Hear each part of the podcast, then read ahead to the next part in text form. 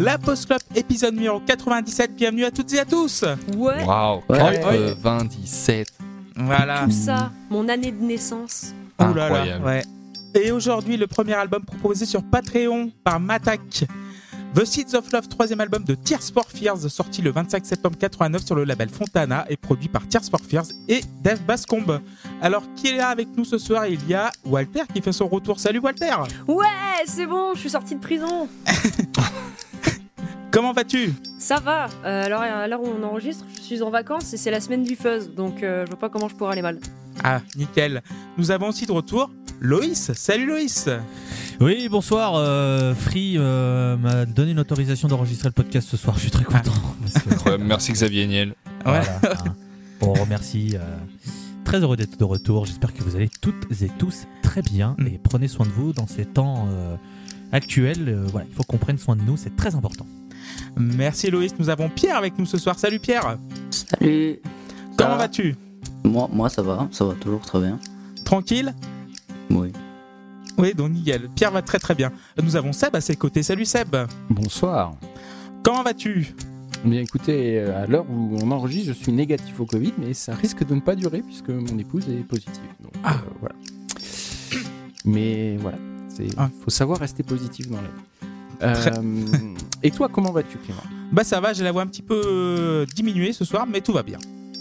Et euh, ce soir aussi nous avons Minuit. évid- voilà, nous avons. Erwan. Salut Erwan. Bonsoir. Comment ça va?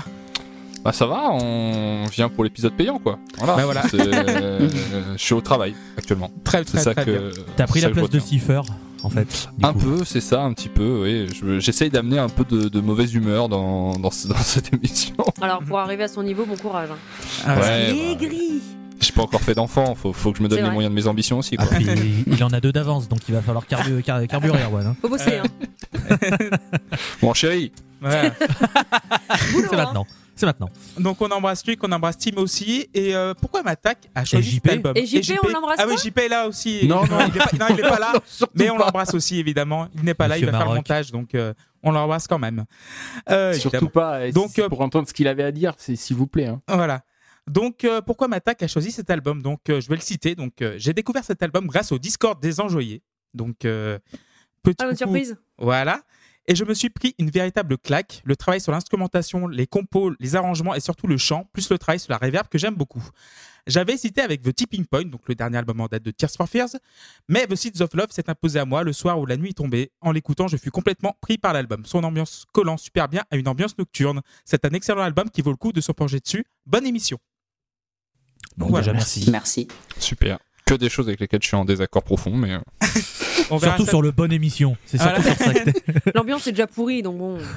De toute façon, on verra ça plus tard. De toute façon, on verra bien. Oh, bah oui, Euh, t'inquiète. Voilà. Donc, euh, en 89, il y a quelques petits fun facts musicaux. Donc, par exemple, la chanson la plus streamée en 89, vous savez quelle est? La, quelle est la chanson? c'est- est-ce que The c'est Still Love. Loving You Ça n'existait pas le streaming en 89, c'est un piège. Non, mais euh, qui est sortie en 89, c'est We Didn't Start the Fire de Billy Joel. 428 Ok. millions. Voilà. Et euh, en France, il y a eu 5 albums qui ont été vendus à plus d'un million d'exemplaires. Donc, C'est pas beaucoup. non, à Ah, plus d'un million pardon. d'exemplaires, évidemment. Il y a eu Cabrel avec Sarbacane, Bruel Ah. avec Alors Regarde, Rock Voisine avec Hélène, Phil Collins avec But Seriously. Et quel est le cinquième? Est-ce que vous avez une idée? Hmm, Seeds of Love de Tears for Fears. Non, il a été euh, 300 000, donc c'était pas un million. C'est déjà pire. Voilà. Alors, c'est c'est devenu un peu un mème. Ah, Oh c'est euh, comment ça s'appelle Rick Astley? Non, c'est pas Rick Astley. C'est francophone. Un peu un même. tu, tu peux répéter les quatre premiers, s'il te plaît? Donc, euh, Sarbacane Oh non. de Cabrel, Alors Regarde Ouais. de Bruel, Hélène de Roquoisine et But Seriously de Alors, Phil Collins. regarde.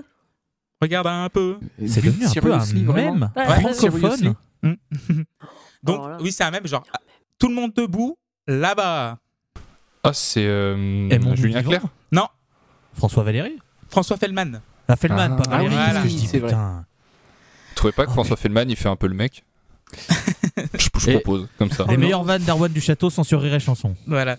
Un nouveau Taran que- du rire, Popek. Et quand il est payé, que qu'est-ce qu'il plus est drôle 30 ans après, on Mhm. sait toujours pas ce que deviennent les valses de Vienne. Ah oui, oh là là, ouais. Les valses deviennent, euh, redeviennent, c'est ça? Voilà. Ouais. Euh, donc, on va commencer déjà avec le premier titre, déjà. Non, déjà, ouais, Bien avant, vu, ça. ouais, non, pardon. Ça va, Clément? Ouais, je suis un petit peu fatigué, mais Il déjà. a bu un grog avant le. avant Voilà, l'émission. exactement. Il est Ah un bah, petit dis peu donc. trop citronné, c'est pour ça que je suis un peu perdu. Mais euh, avant de commencer le- l'album, donc je vais vous demander comment et quand vous avez découvert Tears for Fears et cet album-là. Donc on va commencer par, euh, bah, par Loïs, tiens.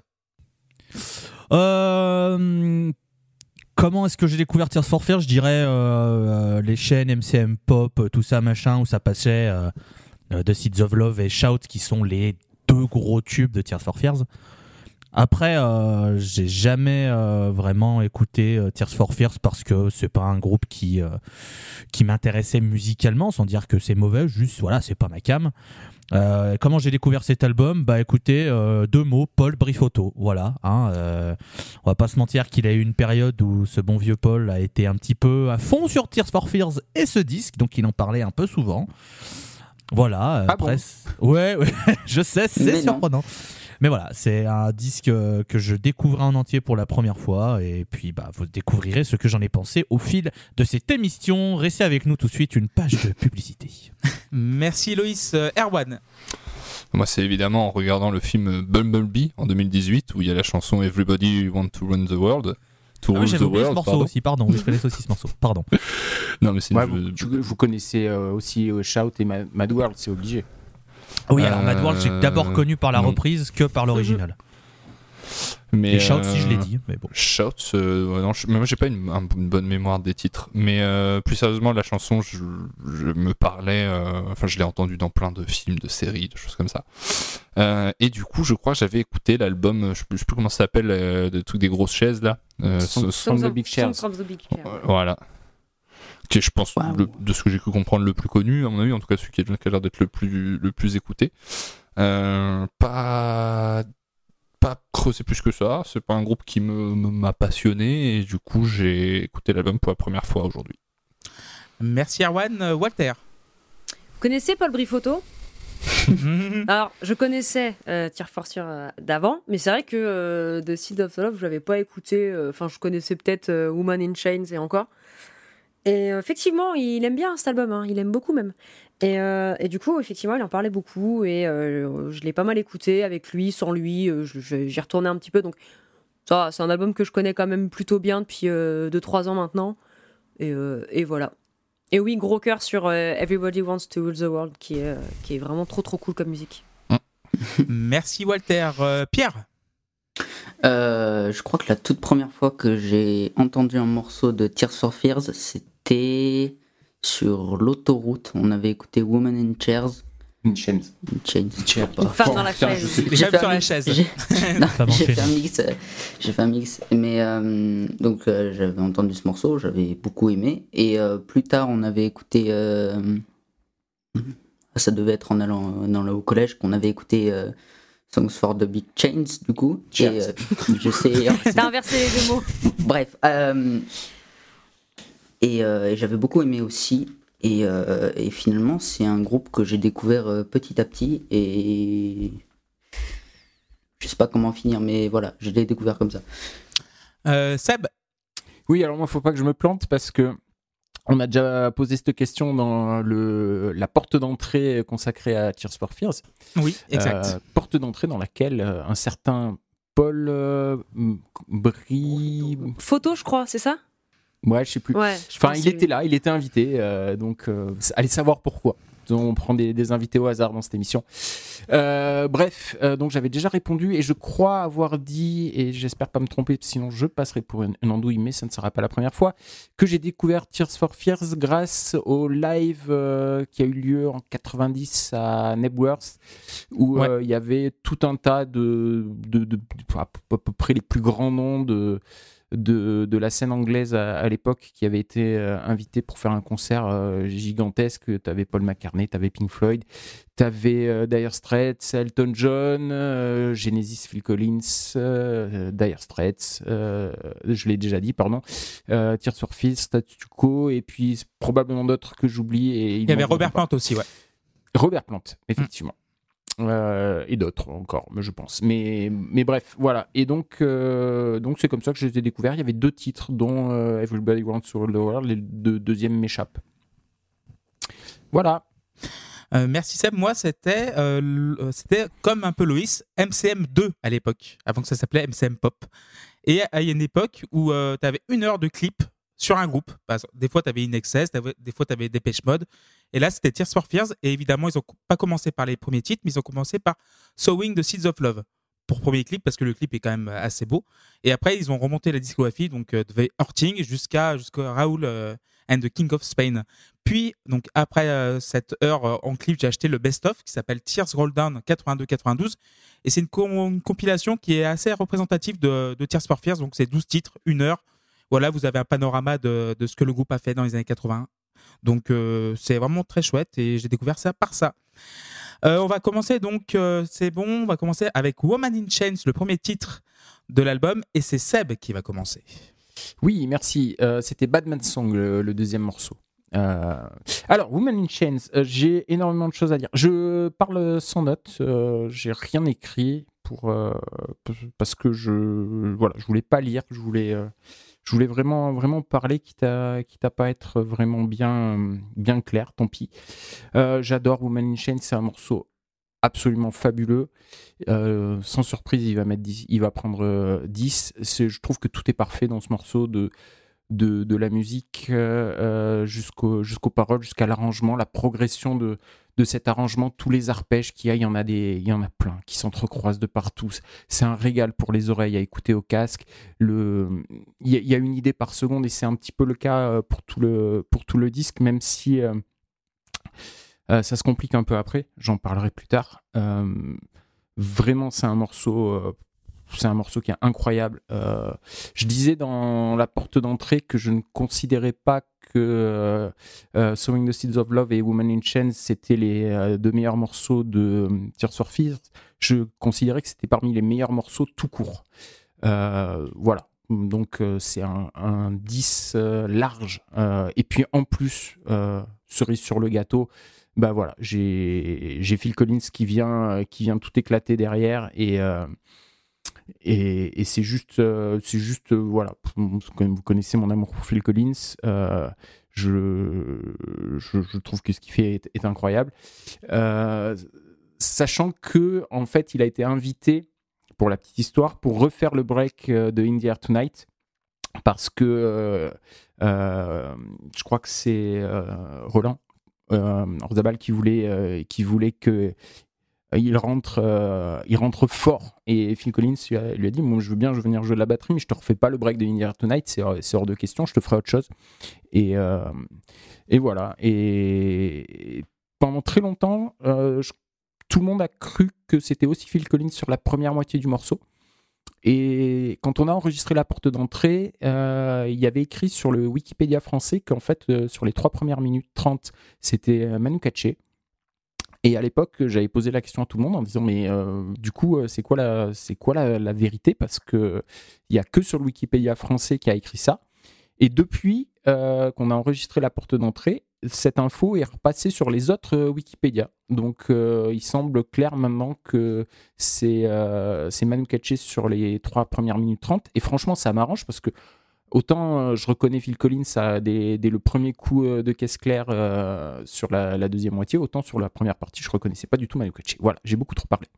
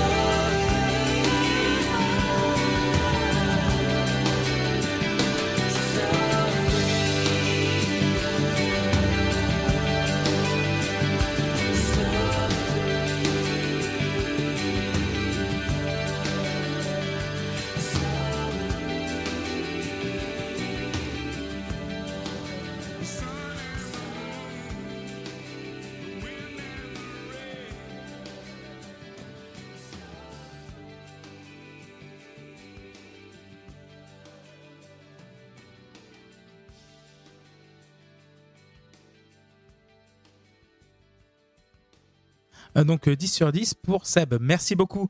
Euh, Loïs Alors, euh, un grand philosophe un jour dans un jour dit pardon dans un post club qu'un bon morceau d'ouverture permet d'avoir une assez euh, bonne lecture de ce qu'il va y avoir après. Bon, je je paraphrase évidemment. hein, vous savez, les grandes citations sont faites pour être réutilisées. euh, Voilà. Euh, et en fait, bah, ce morceau, c'est un patchwork de tout ce qu'on va avoir sur le disque, c'est-à-dire qu'on a une, ins- une instrumentation qui est ambitieuse, on a une production qui est soignée et une production très très belle, vraiment sur tout le disque, pas de pas de souci là-dessus.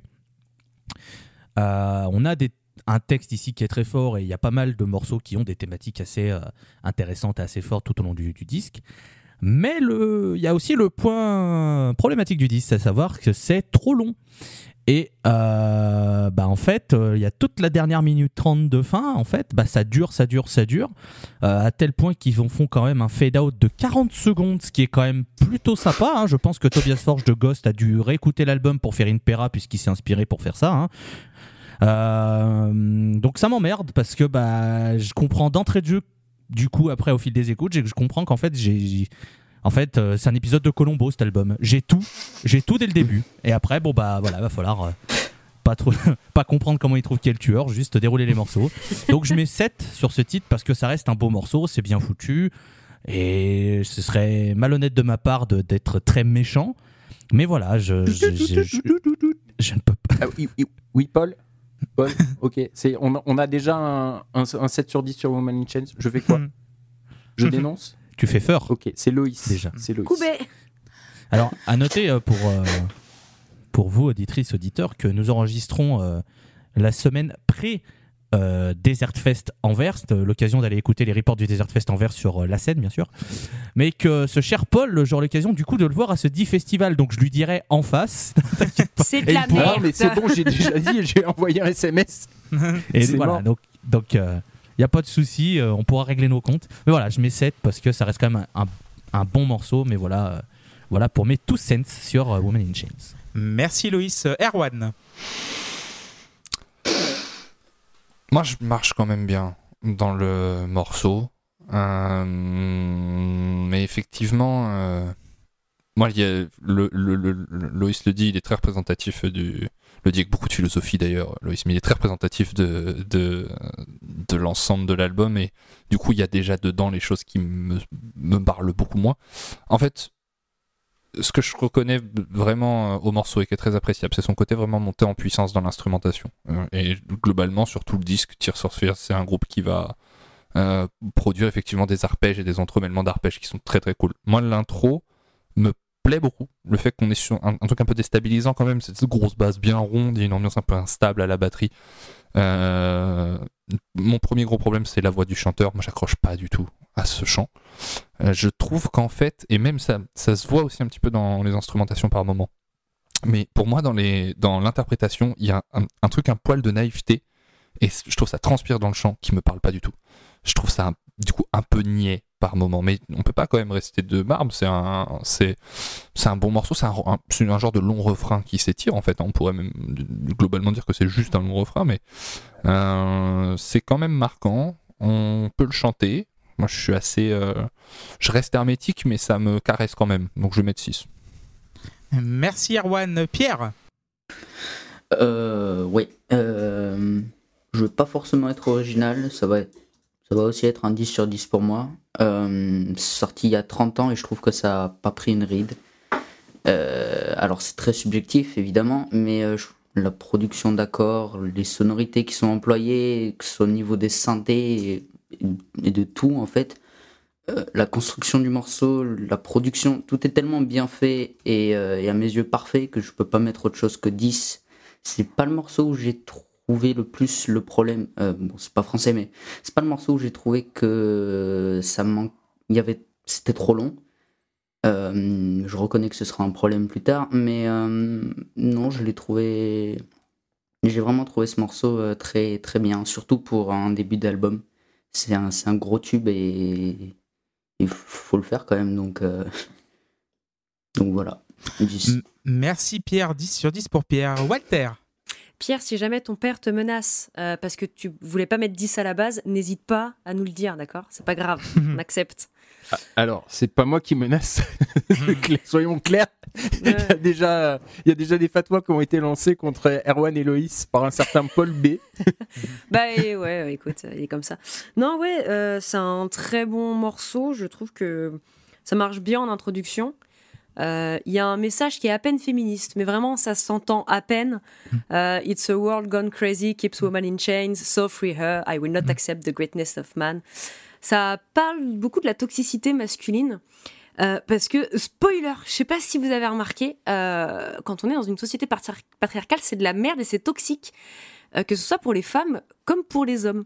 Parce que, voilà, c'est- c'est ce que j'aime bien dans cette chanson, c'est que ça dénonce un peu les, les deux côtés de ce que j'ai compris. Euh, c'est parce que c'était les parents de Roland Orzabal avaient une relation qui était très toxique. Et en fait il s'est beaucoup euh, beaucoup inspiré de ça. Et en fait en voyant son père être euh, être une mauvaise personne il s'est dit qu'il voulait pas être comme lui et que il ne voulait pas accepter le voilà ce côté masculin de, lui. Donc I will not accept the greatness of man. Et et, et ouais j'aime bien ce morceau parce que il est il est super cheesy. L'album est cheesy. L'album c'est c'est, peace and love, euh, on, on, on, sème les graines de, les graines de l'amour et on commence avec ça. Et la Euh, guerre, c'est mal. Ah, c'est un peu, oui, bah vraiment, clairement, c'est ça. Mais, euh, mais je sais pas, ouais, il fonctionne bien ce morceau et moi j'aime bien avoir un, un groupe masculin, certes, mais qui a, qui a une femme là dans ce morceau-là et dans plusieurs autres et qui, qui dénonce un peu tout, tout, tout ce côté, euh, tout ce côté monde, euh, monde masculin, monde toxique et qui dit c'est pas, genre c'est bon pour aucun des deux et euh, il faut qu'on il faut qu'on soit ensemble en fait. Il faut qu'on marche ensemble il faut qu'on s'en sorte ensemble il faut qu'on arrête de, de, mettre les femmes plus bactères et il faut qu'on faut qu'on les laisse un peu bah, libres en fait parce que ça, ça- serait sympa qu'on nous laisse un peu tranquille à un moment donné. Franchement je sais pas ce qu'on a fait mais puté et aussi euh, bah juste ouais c'est ça le, message de et pour les hommes aussi c'est pas bien parce que euh, bah, la toxicité masculine, le, la masculinité hyper, euh, hyper, on est viril et on tape des trucs et on n'exprime pas nos sentiments et du coup quand on est, quand on est frustré, quand on est en colère, et ben on tape et des fois on tape notre femme. Euh, voilà, c'est pas ouf. Euh, et, euh, et voilà, intéressez-vous au féminisme, c'est quand même vachement chouette et c'est un très bon morceau, mais ça prendra pas 10, ça prendra 9. Donc euh, voilà. Et Déjà à l'époque, il nous euh, faisait chier avec les idéologies woke. hein. Franchement, même là. De toute façon, on peut Ouais, plus rien Et- dire. de toute écoutez. Elisabeth Lévy, vous allez quand même pas défendre. dire ça, quoi. Les femmes Que quand même, en, hein. en 19 en 1989, c'était pas trop à la mode en plus. hein, Non, ce genre de non, non, mais c'est pour ça en fait, Donc, c'est- euh, c'est pour ça bravo. que j'aime beaucoup ce morceau parce que ouais, c'était pas c'est pas c'était pas un truc que tu, pas que dans tu l'air du faisais- temps, on va dire. Ouais, c'était pas du tout dans l'air du temps. Bah, des- quelques années avant, t'avais Hélène Famar qui disait en gros, je suis une catin et machin et truc.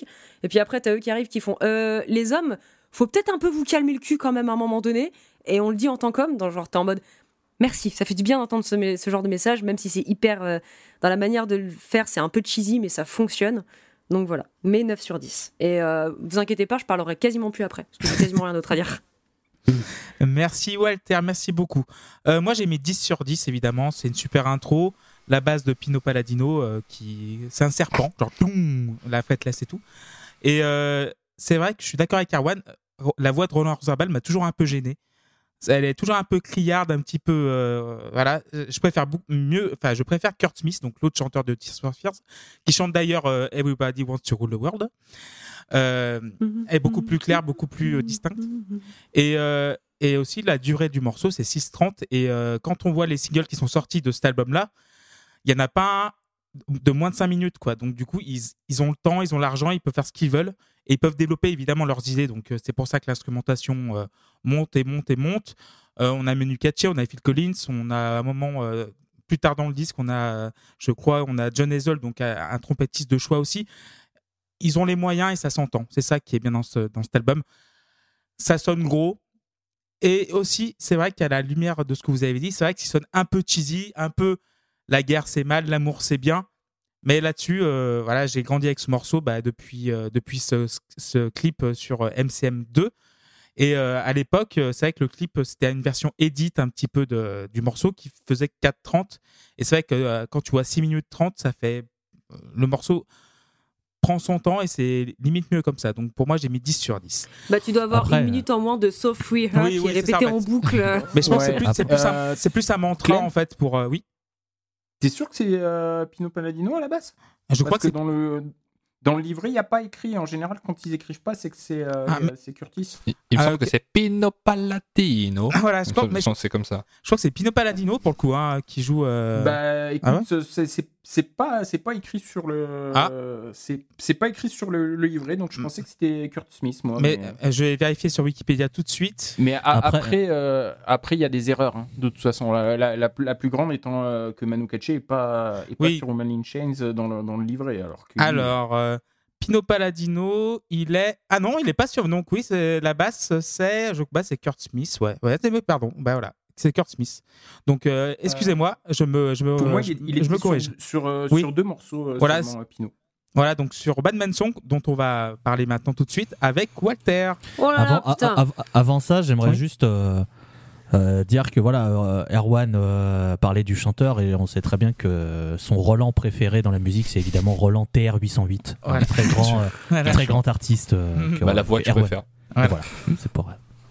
Euh, L'album à l'époque, c'était pas euh, l'album qui avait le plus de budget de tous les temps. Si, Oui, un oui. million, Un million de un million livres. de ouais. livres. Donc, Alors euh, que le précédent, euh, Song, Ça fait une sacrée bibliothèque. N'avait coûté que 70 000. Ils ont mis. euh, ils- euh, bah, écoutez la porte d'entrée sur Tear for Fears, euh, Jean-Philippe, euh, non présent ici, euh, l'explique très bien. donc oui, Batman Song et Walter, tu vas commencer à nous en parler. Ouais. euh, alors, j'a- j'aime beaucoup ce morceau. Enfin, j'adore même ce morceau. Pour le coup, il est vraiment super cool. Il est trop long, mais c'est pas grave. Ça passe plutôt bien quand même. Euh, c'est très riche, genre il y a plein de, trucs qui t'arrivent dans la gueule, tu comprends pas tout. Euh, t'as as un côté hyper jazzy, t'as une basse qui est ultra soyeuse, qui est hyper groovy et tout, t'as un chorus.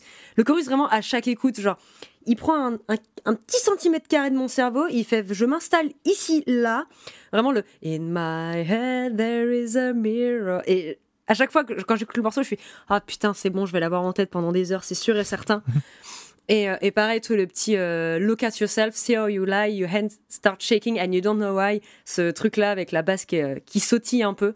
Donc dans le morceau, et le morceau est très cool, un peu trop long quand même. Mais euh, ça prend 8 sur 10. Merci Walter. Erwan. Moi, je, euh, je sais pas. Déjà, l'intro, c'est pas possible pour moi. C'est trop. C'est- trop niais. Il y a une petite touche un peu jazzy et tout. Avec mais- le petit piano et tout. Ouais, mais je, je sais pas, je marche pas dedans. Mais j'apprécie que, que le morceau ne soit pas que ça, parce que c'est un morceau en plein de parties, comme tu l'as dit, euh, Walter. Euh, la, la vibe plus blues rock sur laquelle on part derrière, ça me va davantage. Mon problème, c'est que. Et c'est mon problème sur tout le morceau, mais je trouve c'est pépère, quoi. Je trouve les gars, ils jouent en short. Et ça me. J'ai un peu de mal avec ça. Je vois le potentiel, par exemple, tu vois, sur toute la partie finale de, de la fin. Euh, toute la partie finale de la fin. sur toute la partie finale Merci Erwan.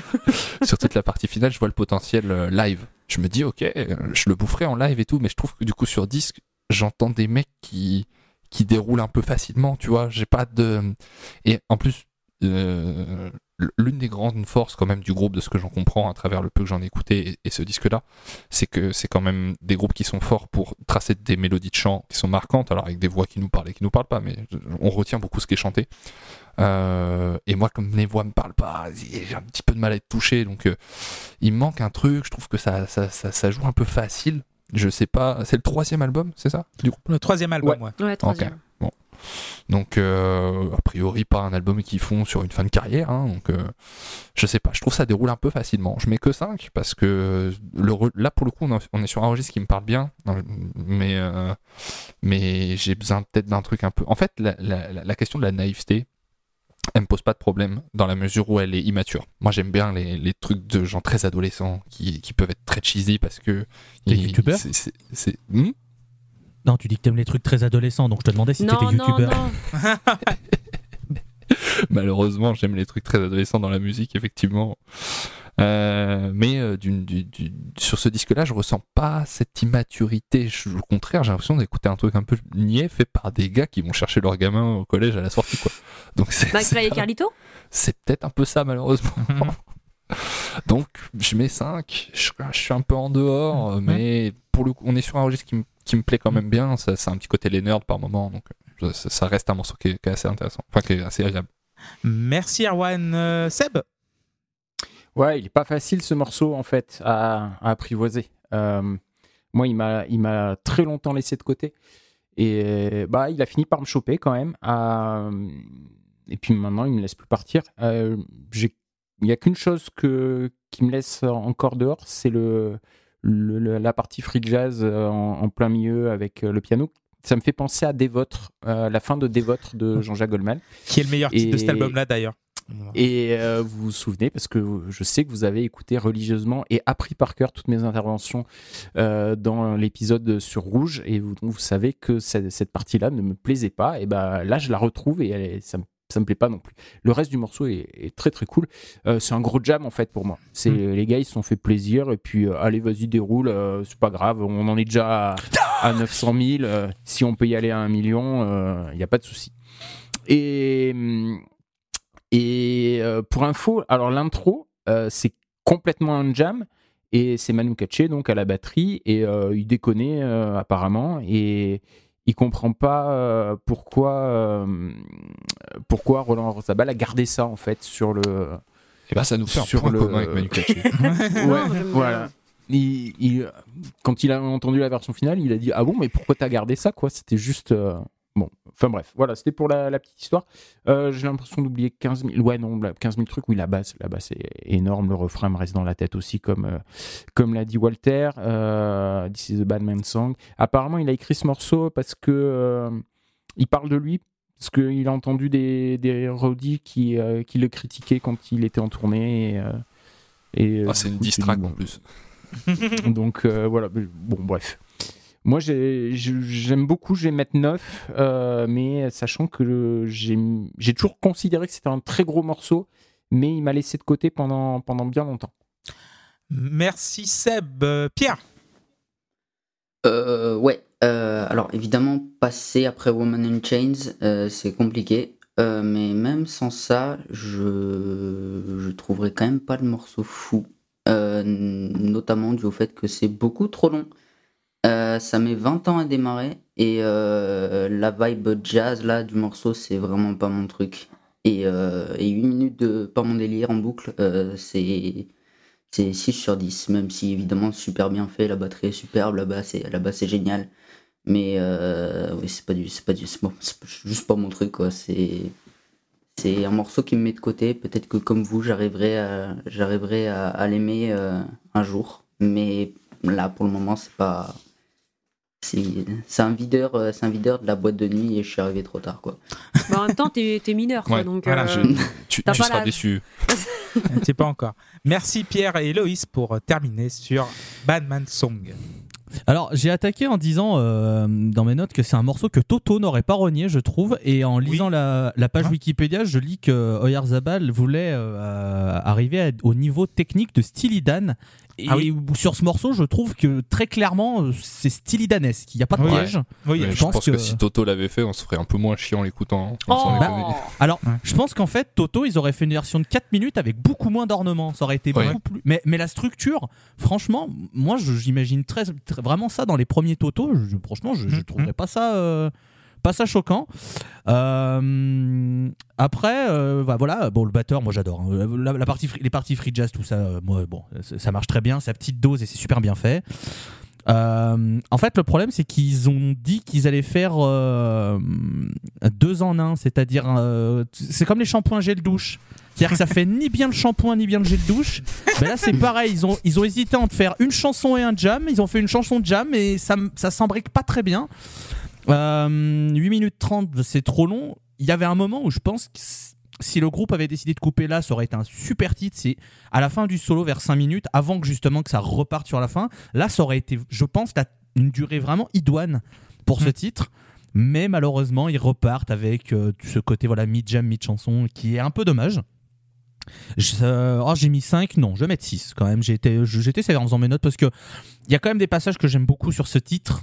Mais voilà, le fait qu'il dure 8 minutes 30, c'est trop long. Il y a, voilà, encore une fois, ça veut rajouter des fioritures, etc. C'est pas nécessaire à mon sens. Mais voilà. Bah, après, n'oublions pas que c'est euh, un album Patreon et que donc il faut en dire du mal. Voilà. Oui, oui, oui. oui. Ah oui, Oh, soyez ça va venir, hein, ça va venir. Soyez honnête en tout cas, c'est ce que j'ai oublié de dire, c'est soyez honnête euh, voilà. pour Matak. Ouais. On lui doit bien ça. Je sais pas Euh, qui c'est, donc euh, voilà. ça va pas m'empêcher. un- un fidèle auditeur de l'émission. Ouais, c'est un Ouais. fidèle auditeur. donc l'embrasse. Euh, oui, alors Batman Song, moi j'ai mis 10. Mais euh, j'entends vos plaintes. euh, C'est côté... Jazzy, il a mis 10, bah dites donc. Bah oui, moi, moi, j- moi, j'aime le jazz. pas celle-là, Oh, ça bah, me coupe ça les jambes. alors. J'aime le jazz, moi, donc bon. Ah bon Euh, Oui, Jure voilà. Comme tu disais, Walter, c'est très sautillant, donc ça j'aime bien un petit peu, un peu gospel aussi. Bah, c'est Oleta Adams aussi qui joue du piano en plus de chanter, donc euh, elle a multicarte. euh, euh, elle est vraiment exceptionnelle dans, dans les trois titres où elle est. Euh, c'est vrai qu'à un moment, ça tourne un peu le blues rock, c'est un peu cool.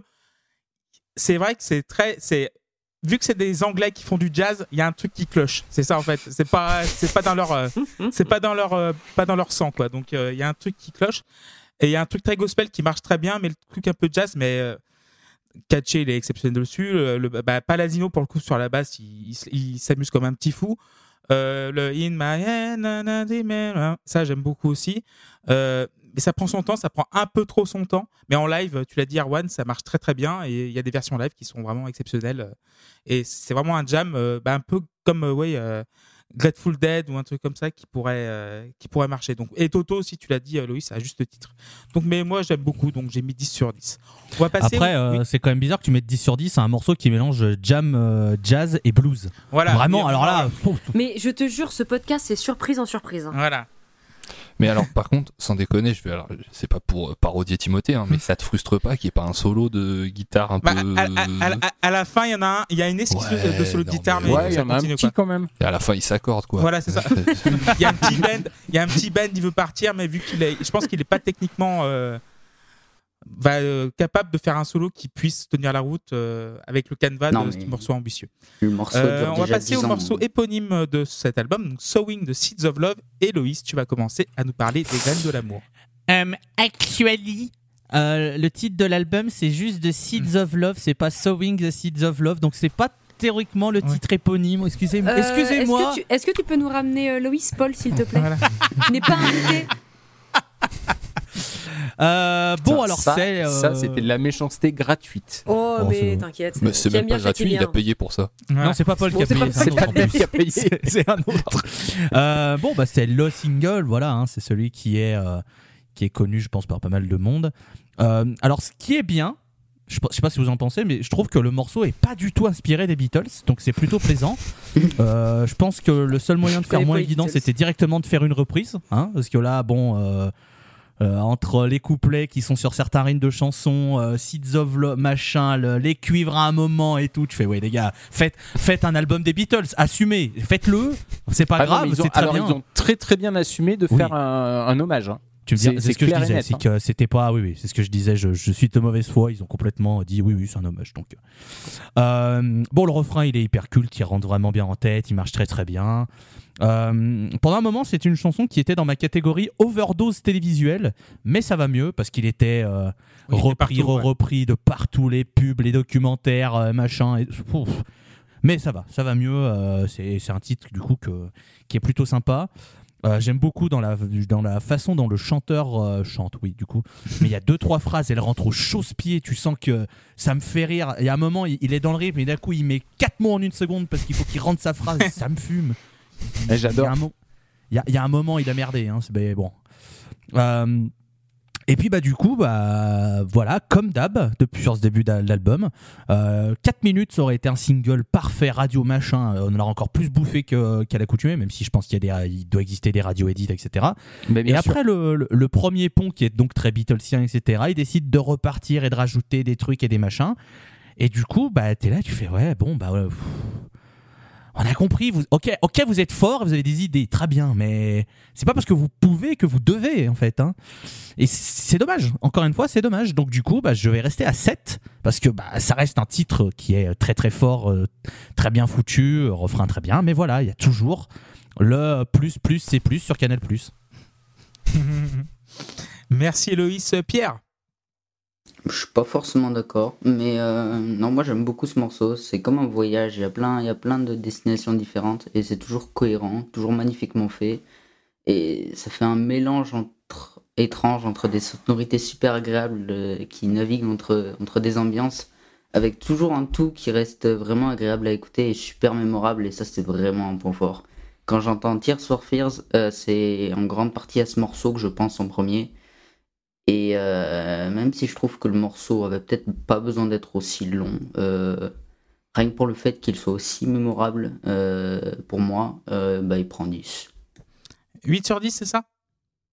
Presque 10 tout court. 10 sur 10. Pour euh, Pierre, Par Euh, contre, Pierre, euh, tu sais le truc que t'as devant toi qui est un cercle euh, voilà. noir avec un truc Faut pas gris, faut hésiter à vraiment parler dedans. Voilà, hein. dedans. Ouais, mais Tu on sais, l'entend tu vas- pas par ce micro-là dans tous Ouais. les cas, c'est ça Oui. Mm. Ah, Mm. non, on Ah oui. l'entend pas, mais je veux dire, euh, pour ceux qui l'entendront, il faut bien Ah parler oui. dedans. hein. Si tu parles à côté, en plus, si c'est un cardioïde, ou tu vas. Bref, Non, mais C'est- je, je vous avais dit, hein, je vous avais Mhm. prévenu, vous m'avez tu dit. sais, euh, tu, donnez-lui tu sais le micro. Le micro, c'est un objet, il va pas te sauter dessus, hein, donc t'inquiète pas, tu peux lui parler dedans, il va pas le prendre mal, il va pas t'insulter. euh, Tu dois le faire l'amour, mec. Voilà. L'amour au micro. c'est vrai. Cela est que bien je t'ai vrai. dit la dernière fois, lèche le micro. Voilà. Enfin, peut-être pas non plus, mais euh, Voilà. bon, Bon, Il y en a qui payeraient, il y en a qui payeraient cher pour ça, mais après Voilà. c'est un autre. c'est sûr. Celle-là ça ne passe sur nous Patreon, mais regarde sur pas. OnlyFans euh, pour le coup. C'est ça. Euh, donc, euh, La, la post-clop, nouveau Patreon. voilà. Et un OnlyFans. Donc, du coup, Le- je vais reprendre. le- Du, coup. du coup. Alors, 10 pour Pierre et Walter, je t'en prie. Sowing the seeds of love. J'ai- J'aime beaucoup ce, ce- ce morceau, j'aime beaucoup ce, ce- refrain qui arrive de nulle part parce que je trouve que le premier couplet, tu te dis, ok, ça va partir un peu dans ce truc-là, et là, d'un seul coup, t'as ça, et t'es Mm. tu sais, t'es un peu en mode, d'accord, donc il y a un côté un peu plus, euh, un peu plus rêveur. Et, et alors, il y a un truc qui me fait beaucoup rire à chaque fois dans le morceau, c'est. euh, c'est juste après le sowing the seed et t'as le je sais pas si c'est un synthé mais qui fait un point point point point et ça me fait mais mourir de rire à chaque C'est pas fois des cuivres C'est un- Je- Pour moi, c'est un sample de cuivre dans les graves. ouais. Eh ben, ça- moi, ça me fait trop rire. Et euh, j'aime bien. euh, alors, il y a un. Je sais pas comment ça a été fait, euh, mais au, au début, tu as un espèce de roulement de batterie qui est fait. Et ce qui est marrant, c'est que j'ai l'impression que ça a été fait en. Enfin, ça a été passé en reverse, mais que ça passe. Enfin, je sais pas comment l'expliquer. Il y a vraiment un, un sentiment que c'est passé à l'envers. Et ça revient un peu plus loin dans le morceau. Et j'aime bien ce, ces, Alors- ces 3-4 petites secondes là. JP est pas là. Je pense que ils ont mis une grosse réverb et qu'ils ont juste inversé la réverb dessus. Ok. Mais, euh, à, à confirmer, mais je- voilà, JP Bah, ok. saurait certainement dire ça mieux que nous. Et d'ailleurs, il va nous le dire maintenant puisque c'est lui qui va monter l'émission. On donne la parole à JP. Salut, c'est JP en direct du montage. Alors bien sûr, je n'étais pas présent lors du mix de l'album, mais effectivement, comme le dit Seb, le plus probable euh, pour cet effet sur la batterie, c'est l'utilisation d'une reverb inversée sur le fil d'intro. Alors c'est bien sûr un clin d'œil aux Beatles, qui ont été les premiers à utiliser euh, des bandes inversées dans une chanson. Euh, la toute première fois répertoriée, c'est sur le morceau Rain, la phase B de Paperback Writer en 66 et c'est donc passé relativement inaperçu. Ça ne durait que quelques secondes et c'était sur la voix de Lennon à la fin du morceau. Ils vont tenter des bandes euh, à l'envers de manière maladive sur les albums suivants, et notamment sur Revolver, donc euh, l'album de 66. Euh, on en retrouve notamment sur le solo de guitare de I'm Only Sleeping, ou sur les violons et les autres instruments sur Tomorrow Never Knows. Mais l'effet entendu dans Seeds of Love fait à mon avis plus écho au cymbale inversé de Strawberry Fields Forever de l'album Magical Mystery Tour. Pour en revenir à l'effet reverse sur Seeds of Love, voilà une petite démo à l'arrache. Alors, on prend la batterie brute qui ressemble à un truc à peu près comme ça.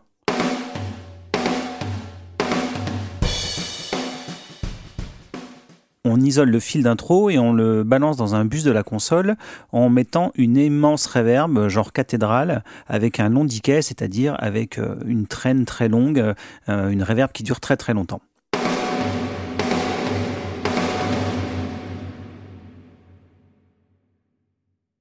Ensuite, bah, on inverse la bande pour, pour qu'elle soit jouée à l'envers, et donc ça va provoquer un effet d'aspiration. Donc ça donne quelque chose comme ça.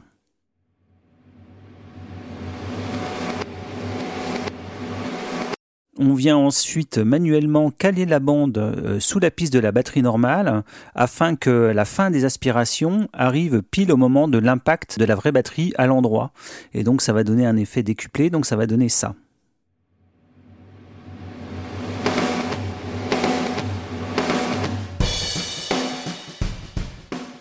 Et enfin, pour créer un truc un peu tournoyant psyché, euh, je suppose qu'ils ont terminé en collant un flanger sur la piste de reverb. Et au final, on obtient un truc dans cet esprit.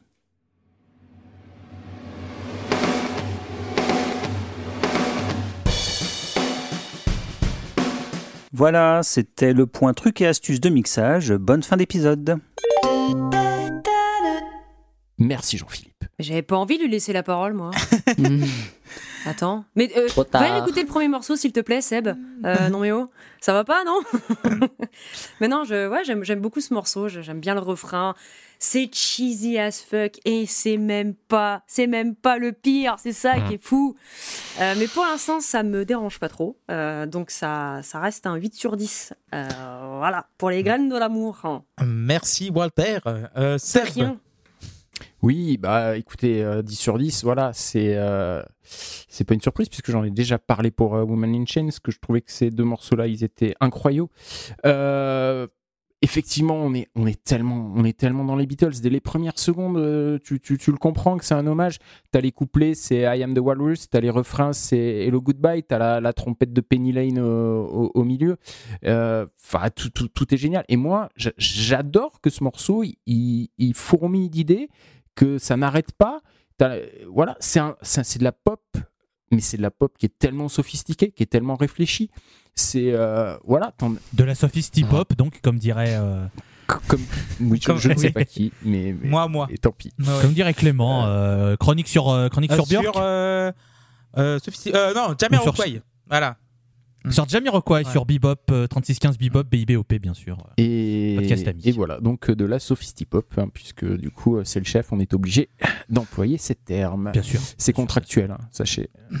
Euh, voilà, et puis moi, moi, j'adore. C'est si vous le trouvez trop long, allez écouter la- les radios édites, mais euh, laissez-moi avec mes 6 minutes, euh, parce que euh, moi vous pouvez m'en- vous pouvez m'en mettre 10, hein, c'est- je, je les prends. Revenons au Et puis podcast. en plus, c'est un, c'est un vrai, euh, c'est un vrai duo euh, entre Roland et Kurt Smith parce que euh, bah, c'est Roland qui fait les, qui fait les couplets, c'est Kurt Smith qui fait les, les refrains et, ça fonctionne tellement bien quoi. Donc donc voilà, j'ai 10 sur 10 sans aucun problème et bravo Gigi. Merci Seb et Erwan pour terminer sur Sowing the Seeds of Love. Bah moi j'ai jamais caché hein, que les Beatles globalement ça m'emmerde euh, Oui. de manière euh, Oui, générale. Merci Arwan, on va passer à la prochaine chanson. Putain, alors ne viens pas sur Abbey Road, merci. Ah je peux désinguer à Road pendant une heure et demie. Non mais je- on essaye d'être quand même un minimum euh, distant aujourd'hui mais euh, mais néanmoins je trouve que c'est le meilleur morceau du disque et je trouve que c'est un super morceau. Euh, vous l'avez tous dit c'est un morceau qui est extrêmement généreux beaucoup de parties Euh, et pour autant je trouve que c'est le morceau du disque sur lequel on a le plus la sensation d'avoir un groupe tous ensemble qui va dans la même direction en sachant quelle est cette direction. Donc pour moi, on a vraiment un tube euh, bien travaillé, bien préparé, bien structuré. Euh, ce que décrivait Walter sur, euh, sur la batterie, effectivement, et je trouve même qu'il y a un truc général sur le morceau, il y a un vrai groove qu'on n'a pas sur les autres. Et pour moi, ça tient beaucoup à l'interprétation, et le chant en est aussi un symbole.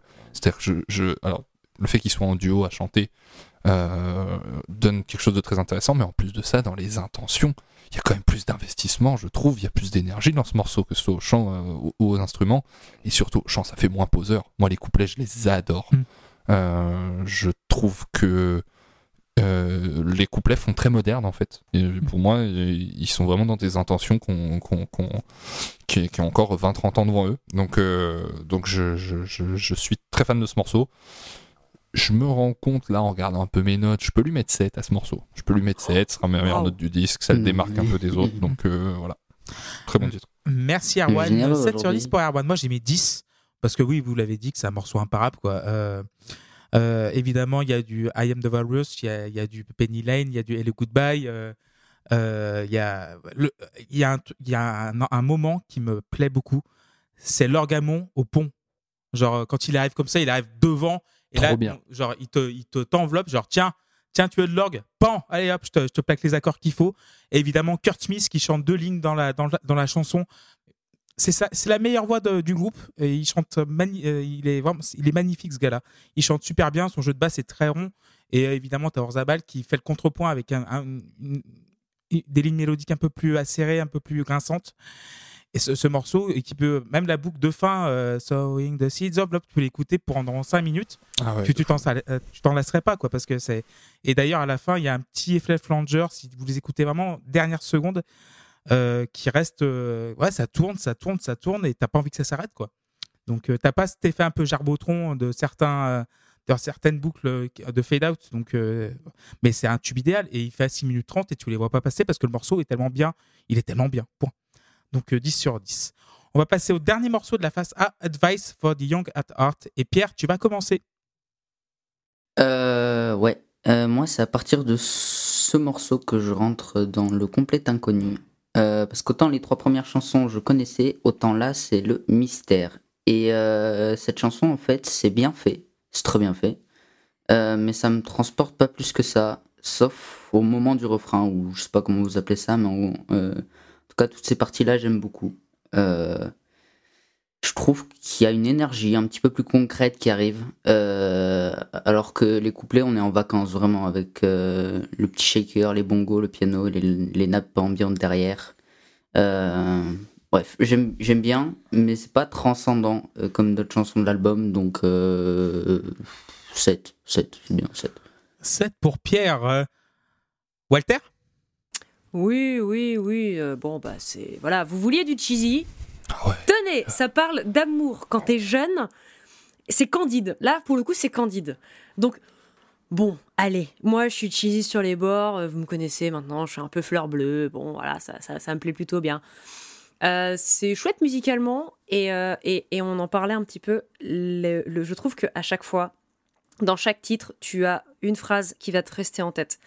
Et là, il y en a vraiment une, c'est And when I think of you and all the love that's due, I'll make a promise, I'll make a J'ai stand. des frissons, j'ai des frissons d'angoisse. Et je te jure, elle me reste en tête, c'est fou. Parce qu'il y a un côté genre euh, voix de crécelle et tout. euh, Enfin, du coup, ça ne m'étonne absolument pas que Paul aime bien cet album vu qu'il a une voix de crécelle. Euh, mais bon, je, je, je fredonne ça sans aucun problème euh, quand, quand, quand j'écoute balles l'album. de partout. C'est pas grave, il écoutera, il écoutera l'épisode, il va rigoler, il va m'insulter par message, j'ai l'habitude. Euh, mais ouais, non, moi je... ce morceau, ouais, c'est c'est cheesy, mais, mais bon, ça, ça fonctionne encore un peu sur moi. je- Voilà, j'aime bien. Mais ça sera un 7. Je commence un peu à baisser mes notes. Merci Walter. Erwan Et moi, je trouve que c'est moins euh, candide que Franklin apprend à compter deux par deux. Sans déconner, c'est trop. Non, mais dès le début, je me suis dit, mais là, c'est là qu'on va s'emmerder. C'est là Mhm. qu'on va T'aimes pas s'emmerder, l'amour, Erwan, voilà pourquoi. J'adore l'amour. Je non, suis vraiment un pas ça. Je suis un amoureux de l'amour, mais là, c'est- Arrête. c'est c'est compliqué. Respire la vie, aime la vie. Il est. Il, est, il aime qui? C'est les balades de Scorpion, évidemment qu'il aime l'amour, Erwan. euh, je veux dire. Non, mais le truc, love is a promise, love is a souvenir, love is Ça marche quand t'es jeune, en vrai. a, love is a flambi. love is- ça va, t'as l'impression, tu dis ça, t'as l'impression qu'Erwan il a Bah, quand 84 même, ans, ça va. C'est c'est un blasé de la vie, Erwan. C'est lui la caution ça. jeune. Non, mais... Je te rappelle que c'est lui la caution jeunesse de l'épisode avec Voilà. tout ce qu'il écoute en. Non, Voilà. mais je suis d'accord, mais il a une vieille âme. j'en parle, j'en parlerai à la fin, mais en plus cet album, je l'écoute dans une période où vraiment tout ce que j'écoute dure moins de deux minutes et à 155 BPM en ce moment. Bah voilà. c'est- C'était vraiment un effort aussi. Mais, euh, mais admettons, admettons les paroles, tout ça, etc. Mais dans l'interprétation, c'est beaucoup trop mielleux pour moi. En plus, il y a un truc qui me casse la tête. Euh, et, ça me fait évoquer un sujet dont je discutais souvent avec Timothée. Il y a un solo de guitare.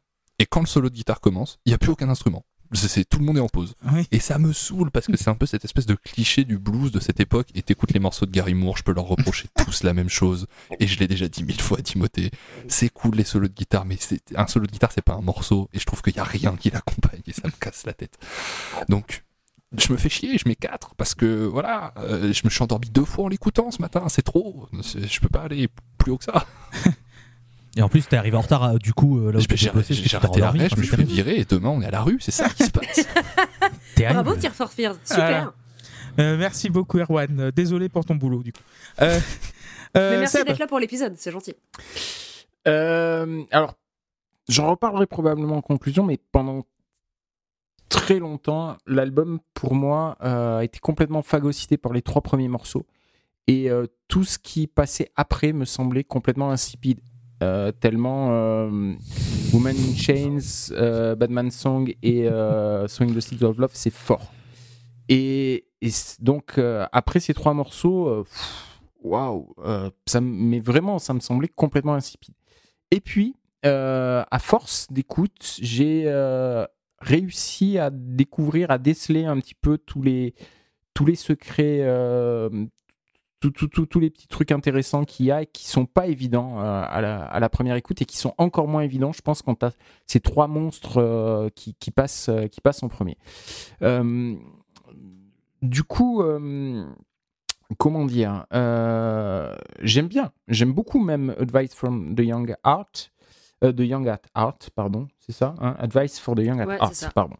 Euh, mais, mais, mais voilà, je trouve que ce, disque, en fait, il est, il est assez exigeant. Il, euh, non seulement il, demande euh, des écoutes attentives à partir de là, euh, mais en plus, il se tire une balle dans le pied en mettant clairement trois morceaux monstrueux dès le début, ce qui fait que la, suite derrière, bah putain, il faut s'accrocher, quoi. Et, et par contre, quand tu t'accroches, après, tu as la récompense. Mais, mais moi, ça m'a pris beaucoup, beaucoup de temps, beaucoup d'écoute, et même, euh, et même d'années, en fait. Euh, donc, euh, donc voilà. Et c'est, sincèrement, je, je pense que c'est grâce à Matak, du coup, que j'ai pu, pu écouter vraiment et, et apprécier vraiment tous les, tous les morceaux qui vont venir. Alors, pas autant que les, les trois premiers, hein, quand même, mais, euh, mais voilà. Je- J'ai beaucoup parlé, pas beaucoup de Advice from the Young at Heart, mais, euh, mais voilà, hein, vous l'avez dit, c'est cheesy, ça reste, ça reste euh, dans la tête euh, pour le, la partie que, que, Walter a, a chanté. euh, Ah, bah, avec pour, brio, euh, hein, je le sais. Euh, alors, je sais pas si c'était avec brio, mais c'était avec ton micro. Mais je chante, je chante super bien, moi, c'est connu. Et, euh, et puis le, re- le refrain aussi, mais voilà. C'est un CP80, hein, Clément, tu, me, tu confirmes? Ah oui, oui, oui, il doit être utilisé dans, dans l'album.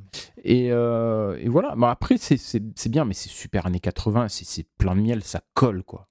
Ça colle, je pense que ça devrait être interdit de mettre du miel sur des CP80 quand même. Et tu, tu as mis combien du coup? Euh, je vais mettre, euh, je sais pas, 8. 8 sur 10 pour Seb. Héloïse pour terminer sur Advice for the Young at Heart. Bah écoutez, c'est bien que vous ayez laissé vraiment euh, mon intervention en dernier, puisque j'ai écrit des pavés sur ce, sur ce morceau que je vais vous dire maintenant. Euh, morceau Lounge Café que Joseph bien totalement, il me passe au-dessus 5. Très bien. Merci Héloïse. Moi j'ai mis 10 parce que c'est mon morceau préféré de l'album. Oh Bon, Je me Bah- sens mal. voilà. Parce que c'est un, c'est un vrai morceau de sophistipop pour le coup, Seb. C'est ça, c'est vraiment, pour le coup, c'est pas sur Windows Seeds of Love, c'est là, c'est vraiment de la sophistipop. Ça dégueule de glucose, mais moi j'adore ça. C'est juste, c'est, C'est complètement glucose. ouais, ouais, c'est, complètement C'est juste glucose. trop glucose. Voilà, mais c'est exact. bah, c'est... Mais euh, la voix de Kurt Smith, ouais, genre le- les, les trucs, les, euh, genre sur les palmiers, les guitares un peu ensoleillées, moi, ça, c'est, c'est incroyable. Enfin, c'est, il y a des chansons, il y a des plaisirs comme ça, même pas coupables, hein, parce qu'un plaisir n'est jamais coupable. Mais euh, il y a des chansons comme ça. Ça dépend. Il y en a qui sont interdits par la loi. Ouais, oui, c'est oui, vrai. mais bon. voilà, oui, il y en a interdit, mais là-dessus, pour écouter une chanson comme, comme ça, je pense pas. Mais Je suis euh, des politiciens, par exemple. voilà. ah là là. Mais euh, pour, euh, pour ce morceau-là, euh, enfin, bon, je, je l'adore, quoi. C'est juste, ouais, c'est juste 4 minutes d'un groupe qui se prend pas la tête. Donc, euh, même s'il y a tous les clichés à la con, il y a, ouais, mais non, oui, c'est le- les bongos, le double stop, mais ça me Oh, fait. C'est voilà.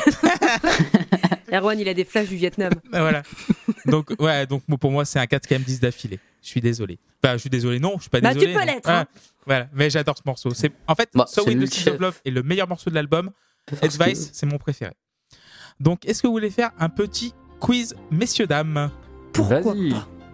Alors, première question. Everybody wants to rule the world? Ah. Non. Pardon. C'est pas Raoul? Ah, pardon, je croyais que c'était Raoul la réponse. Ah non, non, non. Euh, Attends, je refais du coup. Parce que j'ai j'ai pas eu l'intitulé. Everybody wants to rule the world, la chanson la plus streamée du groupe. À 100 millions près, quel est son, numéro, son, son nom? 300 millions. 945. Pas 345 260 millions. Non, pas- ça se compte plus en milliards qu'en millions.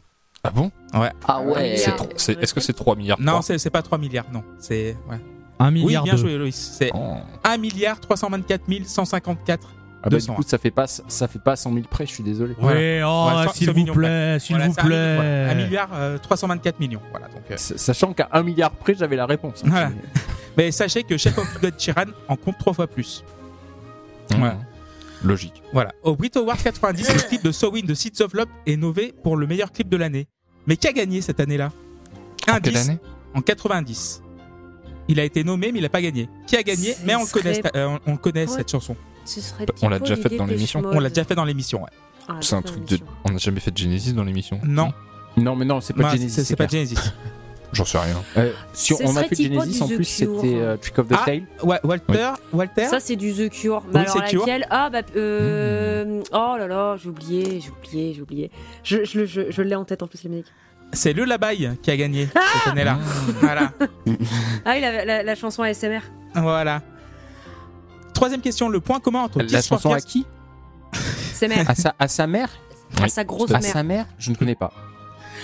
Troisième question, point commun entre Tears for Fears, Kylie Minogue, les Stones, les Beatles, Coldplay et Elvis Presley. Ils ont tous Ils font de la ensemble. musique. Non. Ils font tous de la musique, oui, mais c'est pas ça qu'on Euh, cherche. Ils ont leur étoile sur le Hollywood Non. Walk of Fame. Ils ont le même producteur, non Ils sont Il y a une Rock'n'Roll histoire Hall de of production. Fame. Ouais, Euh, j'aurais dit producteur aussi, mais. Pas production, non. Pas Hall of Ah, Fame. Simon Phillips, Arrangeur, non composition, ingé son, euh, Euh, non, tartineur de galettes. non plus. Alors, T'as t'as euh, dit qui? Les, Kylie non, les Minogue. Beatles, ça peut. Stones, Beatles, Coldplay et Elvis Presley. Et Tears for Fears, évidemment. Ils ont tous un membre qui a eu une hépatite C. Non. Ah, Bon. c'est tellement précis. Bah, Les- si, c'est c'est Les, vrai. six- les six artistes ont été, pour leur album, leur premier album, numéro dans 1 le des charts anglais. Non, non. Ah. Numéro ok. d'être. C'est genre, Ah, leur ouais, premier disque a été numéro 1 en Angleterre. Ok. Voilà. Euh, alors, euh, dernière question. Le prochain concert des Tears for Fears est prévu pour le 18 novembre 2023 sur la place de Huntington Beach en Californie. La plage de Ok. Huntington Beach. En compagnie de New Order, Divo, les B-52, OMD et Cardigan. ok. Admettons qu'on soit pété de thunes. Oh. Combien de dollars au total devrons-nous dépenser en Ultimate VIP si tous les membres de la Post Club étaient chauds? Si tous, Tous. Tu Ah, faut faire des euh, maths. on prend- on prend comptes huit team places. et, euh, Ouais, on compte- voilà. team et- Huit Huit places places. pour le package 8 places, VIP. donc on compte pas Pierre, c'est je, ça je dirais Cinq plus de 15, Ah bah 9, 5600 places alors, oui, on peut faire 9 places. moi, Ah, je dirais neuf. plus de 15 000 dollars déjà. Oui, c'est plus de 15 000 dollars, ouais. 18 000. Parce que. T'es t'es pas loin de neuf. 15 000, ouais. C'est 15 800 dollars. Oh Ouais, c'est ça, c'est ce que j'avais compté à peu près. À ça peu doit être 2000 ou 3000 dollars la place. C'est comme ça. 1865 euros, enfin, Ouais. dollars la place. Donc on peut rentrer et sortir, on peut avoir un bar, euh, des cocktails. Ah et super, on, on peut sortir quand on veut. voilà. Il va sortir dès le début. Ouais. C'est vraiment sympa. Donc voilà. Donc voilà, c'était la fin du quiz. Donc on embrasse euh, Tim, euh, JP, Luc. Vous nous écoutez sur Spotify, Ocha, Deezer, Apple Podcast. Vous nous suivez sur Instagram, Twitter, X, donc euh, là underscore pause underscore club. Sur Blue Sky aussi, on est sur Blue Sky. Et euh, nous avons un Patreon, même attaque. Merci beaucoup encore de nous avoir donné 20 euros pour The Seeds of Love. Euh, on va commencer avec la phase B avec Standing on the Corner of the Third World. Et Erwan, tu vas commencer. Est-ce que pour 20 euros, on peut avoir une vidéo de Thibaut InShape qui dit ton nom? Ah non, non, non, il manque Ce 16 balles. je, je me pose, je me pose la question de quel est le meilleur investissement. Euh... Bah, a- a- investissement et Thibaut InShape, je suis désolé, non, ça peut. Il y a, il y a un moment où non, hein, déjà. euh, Excuse-moi, mais. Euh, Standing on the Corner of the Third World, euh, bah c'est. Vous voyez, quand en introduction, vous me disiez, ouais, à l'époque où il sort ce disque, c'est l'album le plus cher en production de tous les temps. Et ben, je trouve que quand on écoute un morceau comme ça, ça paraît assez évident. Parce qu'effectivement, il y avait sans doute personne en studio qui avait payé pour avoir le rôle de leur dire, les gars, on se dépêche un peu, non? On fait un, on avance, on fait un truc, non? Parce que ce, ce titre-là, je, je, je, je comprends, pas- je m'emmerde encore une fois, je comprends pas. Je- en fait, on sent que les gars, ils sont en vacances, ils ont le temps de faire ce qu'ils veulent et quelque part c'est super bien. En fait, j'aime pas ça parce que j'aime pas ce que ça rend, mais euh, je, je, je, je- je trouve que c'est super bien que les gens aient le temps de travailler comme ça, mais on sent que c'est fait euh, sans se prendre la couenne quoi. Euh, moi j'ai un problème en plus un peu avec la production. Je trouve que alors on a beaucoup parlé des basses sur le morceau, sur l'ensemble des morceaux précédents. Sur ce morceau-là, j'ai un peu la sensation qu'elle est, elle fait un peu, elle manque de profondeur quoi. Et ça me, je sais pas, ça m'a plus accroché l'oreille que sur d'autres morceaux. Euh, heureusement, on est quand même avec un groupe qui sait, comme on le disait un petit peu en introduction, poser et emmêler des petits arpèges très sympas pour créer vraiment une ambiance. Et en fait, ce qui est très frustrant, c'est que moi j'adore la fin du morceau. Et je trouve Mm. que tout le morceau devrait être sur ces intentions-là. Et il fade euh, au moment qui me plaît le plus, quoi. Donc euh, c'est- ça me Mm. frustre en plus. Mais tout, toute la première partie, pff, c'est trop. Je m'écate encore. Merci Erwan. Loïs. Euh, quand j'entends ce titre, je me dis que Tears for Fears a dû bien écouter une certaine Kate B peine. qu'on a fait dans la Post Club. Oui. Vraiment, clairement très peu d'influence de, de- de cette euh, Kate B. hein, vraiment. hein. Euh, je pense que tu la mets sur cette instrumentation. Oh, ça passe, mais alors euh, parfait. Euh, la basse, là c'est ici que j'ai eu envie de faire un petit point sur la basse fretless que je trouve euh, assez soyeuse. Euh, mais en fait, on est à la cinquième piste et euh, je vais pas vous cacher qu'en fait le groupe m'a perdu. Parce que euh, les morceaux trop longs, etc., je, bah voilà, je suis plus du tout à bord du train. Je suis descendu, euh, je suis descendu sur un quai je le laisse partir au loin. Euh, je reste sur un 5 parce que je, je- voilà, je trouve que c'est- méchant, euh, comme j'ai dit, de mettre en dessous de la moyenne parce qu'il y a quand même. je- je- voilà, je trouve que c'est très réfléchi, c'est très bien produit quand même. Mais, mais voilà, je suis là à chaque fois que j'écoute l'album et qu'on arrive là, je fais putain, mais ça ne s'arrête, ça ne s'arrête pas. Et voilà, et ça va être comme ça jusqu'à la fin du disque. Merci Loïs. Pierre Moi, j'adore ce morceau. C'est mon morceau préféré de l'album. Et euh, je trouve que tout le morceau, c'est juste magique. Euh, je trouve que c'est le morceau qui est le plus intéressant euh, de l'album, avec une ambiance qui est complètement folle. La batterie qui est vraiment, vraiment, vraiment bien sur ce morceau. Elle est bien sur tout l'album, mais sur ce morceau encore plus.